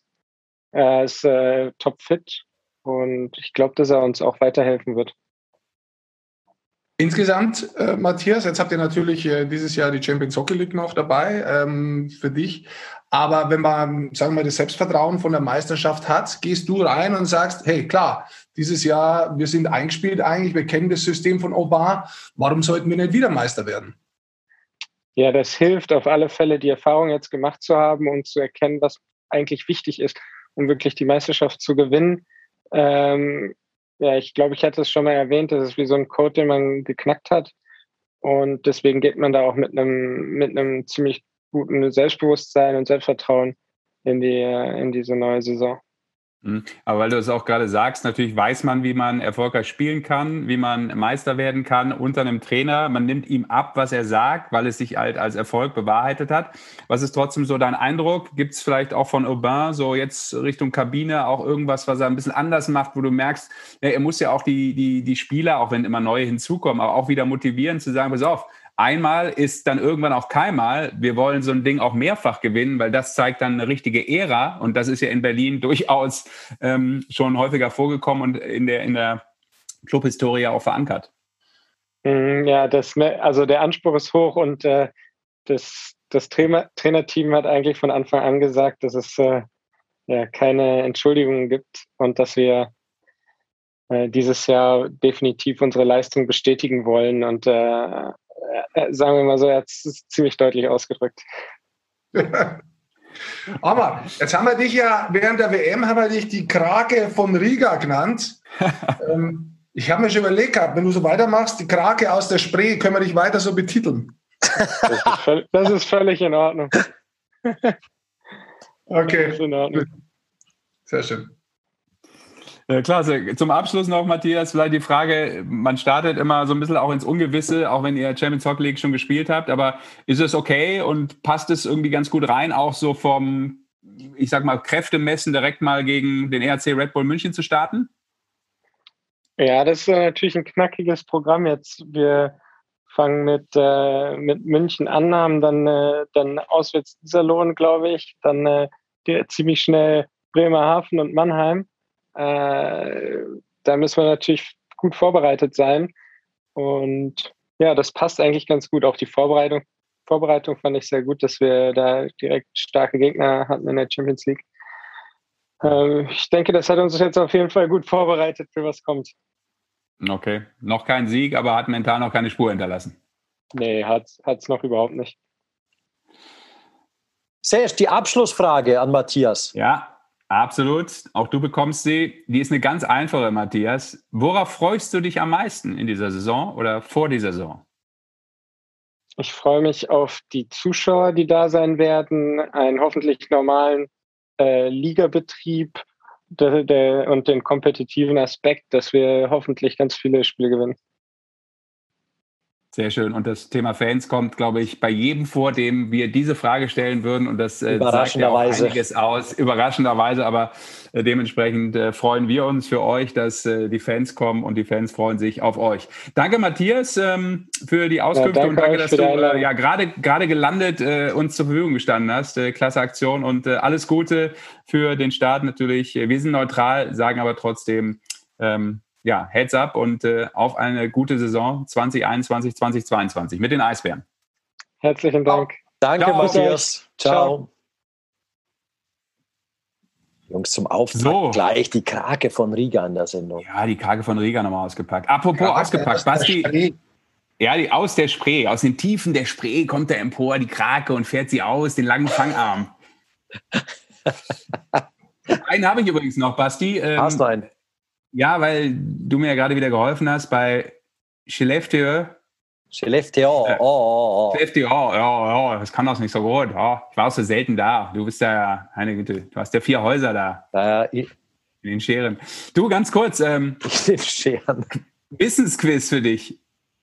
Welcher Eishockeyspieler und auch Trainer kommt denn aus Skellefteå und wurde mit dem Team schwedischer Meister und dann auch Meister in der DL als Spieler und auch als Coach. Ich gebe dir einen guten Tipp. Sein Name erinnert an Pippi Langstrumpf. Ist gemein jetzt von mir, ne? Boah, der ist echt nicht schlecht. Kennst du den Affen von Pippi Langstrumpf? Ja, pass auf, aber Meister als Spieler und Trainer Schwedisch ist für mich Niklas Sundblad. Aber der Sunny war nicht in Skellefteå, glaube ich. Ja, der, der kommt aus Skellefteå. Bin ich durch Zufall bei der Recherche drauf gekommen. Hardy Nilsson. Oh, Groß, ja. das ist natürlich ein großer Name. Ja. ja. Es wäre auch bloß der einzige andere gewesen, der noch in Frage ja. gekommen wäre. Mit dem Spielen. Ja, so weit zurück war ich jetzt tatsächlich nicht. Ah, da bist du eigentlich schon, das weißt du bloß nicht. Dir nicht bewusst, wollte ich damit Ja, weit zurück. Naja, gut. Wir gehen so weit jetzt nicht zurück, wir gehen nach vorne. Denn wir sagen, ähm, live natürlich der Saisonauftakt bei Magenta Sports. Donnerstag die Eisbären Berlin gegen den ERC Red Bull München, wie alle anderen Partien selbstverständlich auch. Und wir müssen ja noch anmerken, dass wir jetzt aktuell ähm, nicht mehr wöchentlich am Start sind, sondern 14-tägig. Genau, ja. genau. Und dann äh, mit, mit, mit, dem großen äh, Neustart kann man das auch schon sagen. Rick, du hast das ja auch schon gesagt. Äh, und dann wird sich einiges ändern im November, Freunde. Ja, wir fassen das mal zusammen, weil los geht es tatsächlich jetzt am Donnerstag. Da geht es übrigens schon um 19 Uhr los. Normalerweise diese First Row Spiele am Donnerstag dann regelmäßig ab 19.15 Uhr. Diesen Donnerstag genau. mit Berlin gegen München geht es ab 19 Uhr los. Langer Vorlauf, also halbe Stunde. Das ändert sich schon mal. Es ja. ändert sich übrigens auch die Konferenz. Ab Freitag immer auch da halbe Stunde extra langer Vorlauf, wo wir wirklich Zeit haben, auf die ja, Spiele. Weil ihr keinen Buzzerkönig habt, der euch abkürzt. Deshalb mussten sie den Vorlauf extra verlängern für die Konferenz. Neues Setup im Studio schaut auch super aus. Dann schauen wir nicht mehr ganz so doof aus in dem ganzen Ding. Es gibt dann den Podcast jetzt zu Beginn der Saison, 14-tägig. Wir nehmen den Montag auf, am Dienstag in der Früh immer abzurufen und dann ab November wird dieser Podcast nämlich, und jetzt kommt's, ein Bewegtbildformat. Also dann bekommt Eishockey Deutschland endlich mal so ein richtiges, ja, wie soll ich sagen, so ein Magazin, Eishockey-Magazin, wo man die Woche äh, Revue passieren lassen kann, aber auch schon mal ein bisschen anschieben kann, was als Neues passiert. Da freue ich mich sehr. Oder es anders zu sagen, steigen Sie am Donnerstag ein in den magentafarbenen Dampfer der Eishockey-Glückseligkeit und genießen Sie bis Montag Eishockey all inklusiv. Deutschland. Deutschland. Ich muss im Moment mal sagen. Basser, der Pressesprecher der Eishockey-Show hat zugeschlagen. Basser, Basser die Promomaschine raus hier aus der Sendung. Ja, ist ja so, muss man sagen. Ich glaube insgesamt Eishockey dieses Jahr. Leute, also vielleicht ein Satz. Ja. Nee, jetzt ich, da rede ich jetzt durch. Eishockey dieses Jahr hat die große Möglichkeit, sich wirklich äh, ins Schaufenster zu stellen. Da bin ich fest davon überzeugt. Wir kommen von einer sehr, sehr starken äh, WM mit Halbfinaleinzug, da wo echt jetzt Rückenwind da ist. Ja, ähm, es gibt einen Aufsteiger, es gibt einen Absteiger, da ist Brisanz in der Liga, es gibt ein Wintergame, mhm. es gibt Olympia mit allen NHLern. Also was gibt es denn bitte Geileres, um auf das aufmerksam zu machen? Also es ist ein Jahr, wo ich wirklich sage, ich freue mich unheimlich auf Eishockey und natürlich das Ganze auch bei Magenta Sport. Und es gibt eine Eishockey-Show als echte Eishockey-Show. Da freue ich mich richtig drauf. So ist es. So ist es. Mehr dazu natürlich dann im Laufe der Wochen, wenn es so langsam dann in Richtung Start geht. Äh, die Promomaschine hat alles erklärt dazu, aber wir werden dann auch äh, zu sehen sein. Muss nicht nur ein Vorteil sein, aber gut, wir lassen es einfach mal so. Ja, ansonsten Leute, wie schaut es bei euch aus? Der Rick macht, glaube ich, Eröffnungsspiel in Berlin direkt am Donnerstag und geht am Freitag mit mir in die Konferenz. Ist das richtig? So ist es. Am Donnerstag stehe ich in Berlin und dann fliege ich direkt runter, gehe in die Konferenz rein mit dir und oh. dann fliegt das Teil da wieder sechs oder sieben Spiele haben wir. Sieben, sechs Spiele haben wir gleichzeitig. Ja. Neues Studio. Uh. Sehst du? So, Leute. Ja, nee, ich bin begeistert einfach und höre der Jet Set Society zu. Das ist stark. Das äh, freut mich auch für euch. Freut mich für dich, Goldi, dass du da so äh, unterwegs bist und äh, den Planeten bereist und überall dann Eishockey-Fachwissen, sowohl in Berlin abends als auch dann äh, live aus Ismaning aus dem neuen Konferenzstudio raushauen darfst. Das ist cool. Ähm, guckt euch das an. Auch da gibt's ja ein paar Änderungen. Äh, schönes Studio, ihr habt es gesagt. Äh, ich darf ab und zu da ja auch die Fußballkonferenz machen. Das, das macht Laune.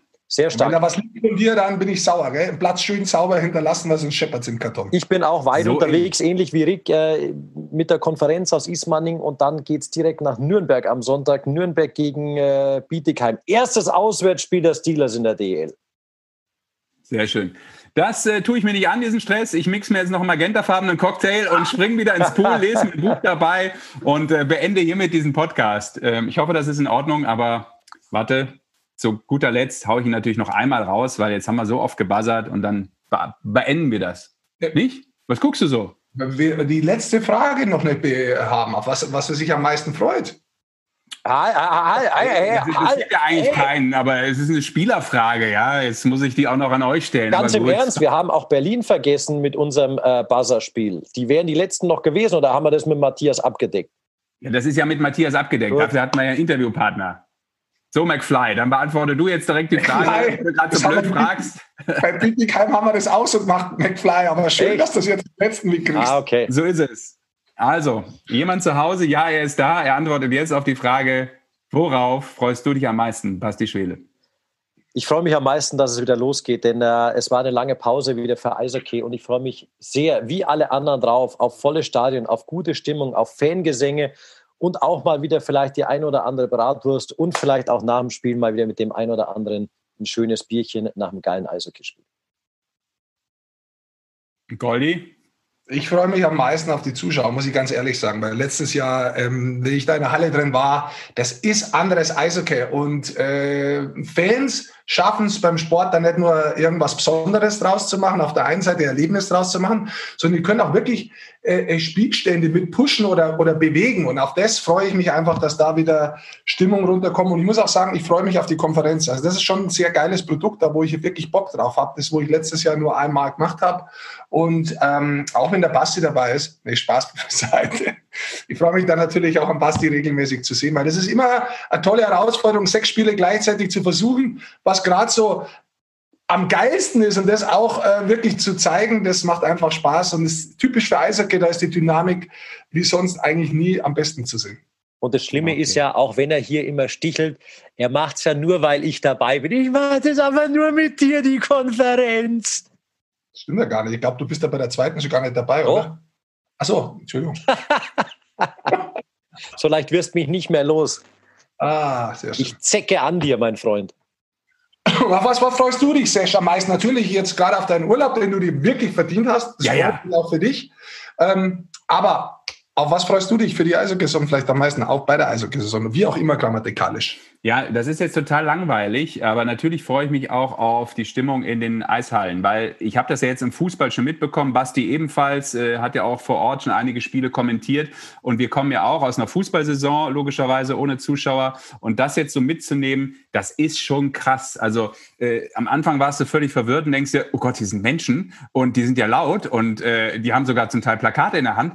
Also die Dynamik, die reinkommt und das wird eben äh, ja wieder ein ganz anderes Spiel werden und Spieler ganz anders pushen und, und uns Reporter auch ganz anders ähm, ja, pushen. Du, du bist ein Stück weit noch äh, euphorischer dabei. Das bringt halt irgendwie so diese Stimmung mit sich. Das muss man auch ganz klar sagen. Nicht, dass das vorher keinen Spaß gemacht hat, aber äh, gehört dazu und äh, dementsprechend äh, habe ich da am meisten Bock drauf, äh, da wieder in den Hallen auch mit Fans mal ein Wort äh, austauschen zu können. Das ist ja manchmal auch total unterhaltsam und lustig.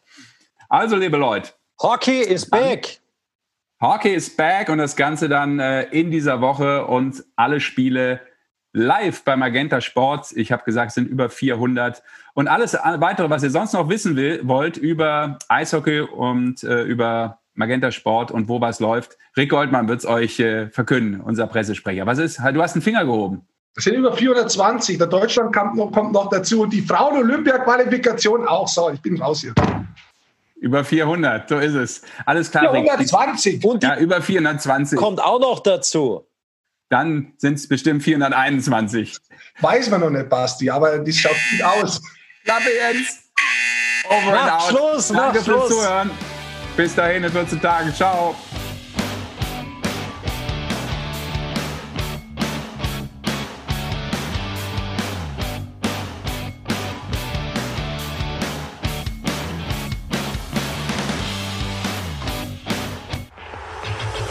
Die Penny DEL ist zurück. Was für ein Tor! Hast du den gesehen? So viel Eishockey gab's noch nie. 15 Teams im Kampf um den Meistertitel. Und in dieser Saison auch gegen den Abstieg. Für alle Clubs Spannung bis zum Schluss. Endlich seid ihr zurück. Für alle Fans endlich wieder Eishockey in den Arenen. Wir für euch. Alle Spiele der Penny DEL nur bei Magenta Sport.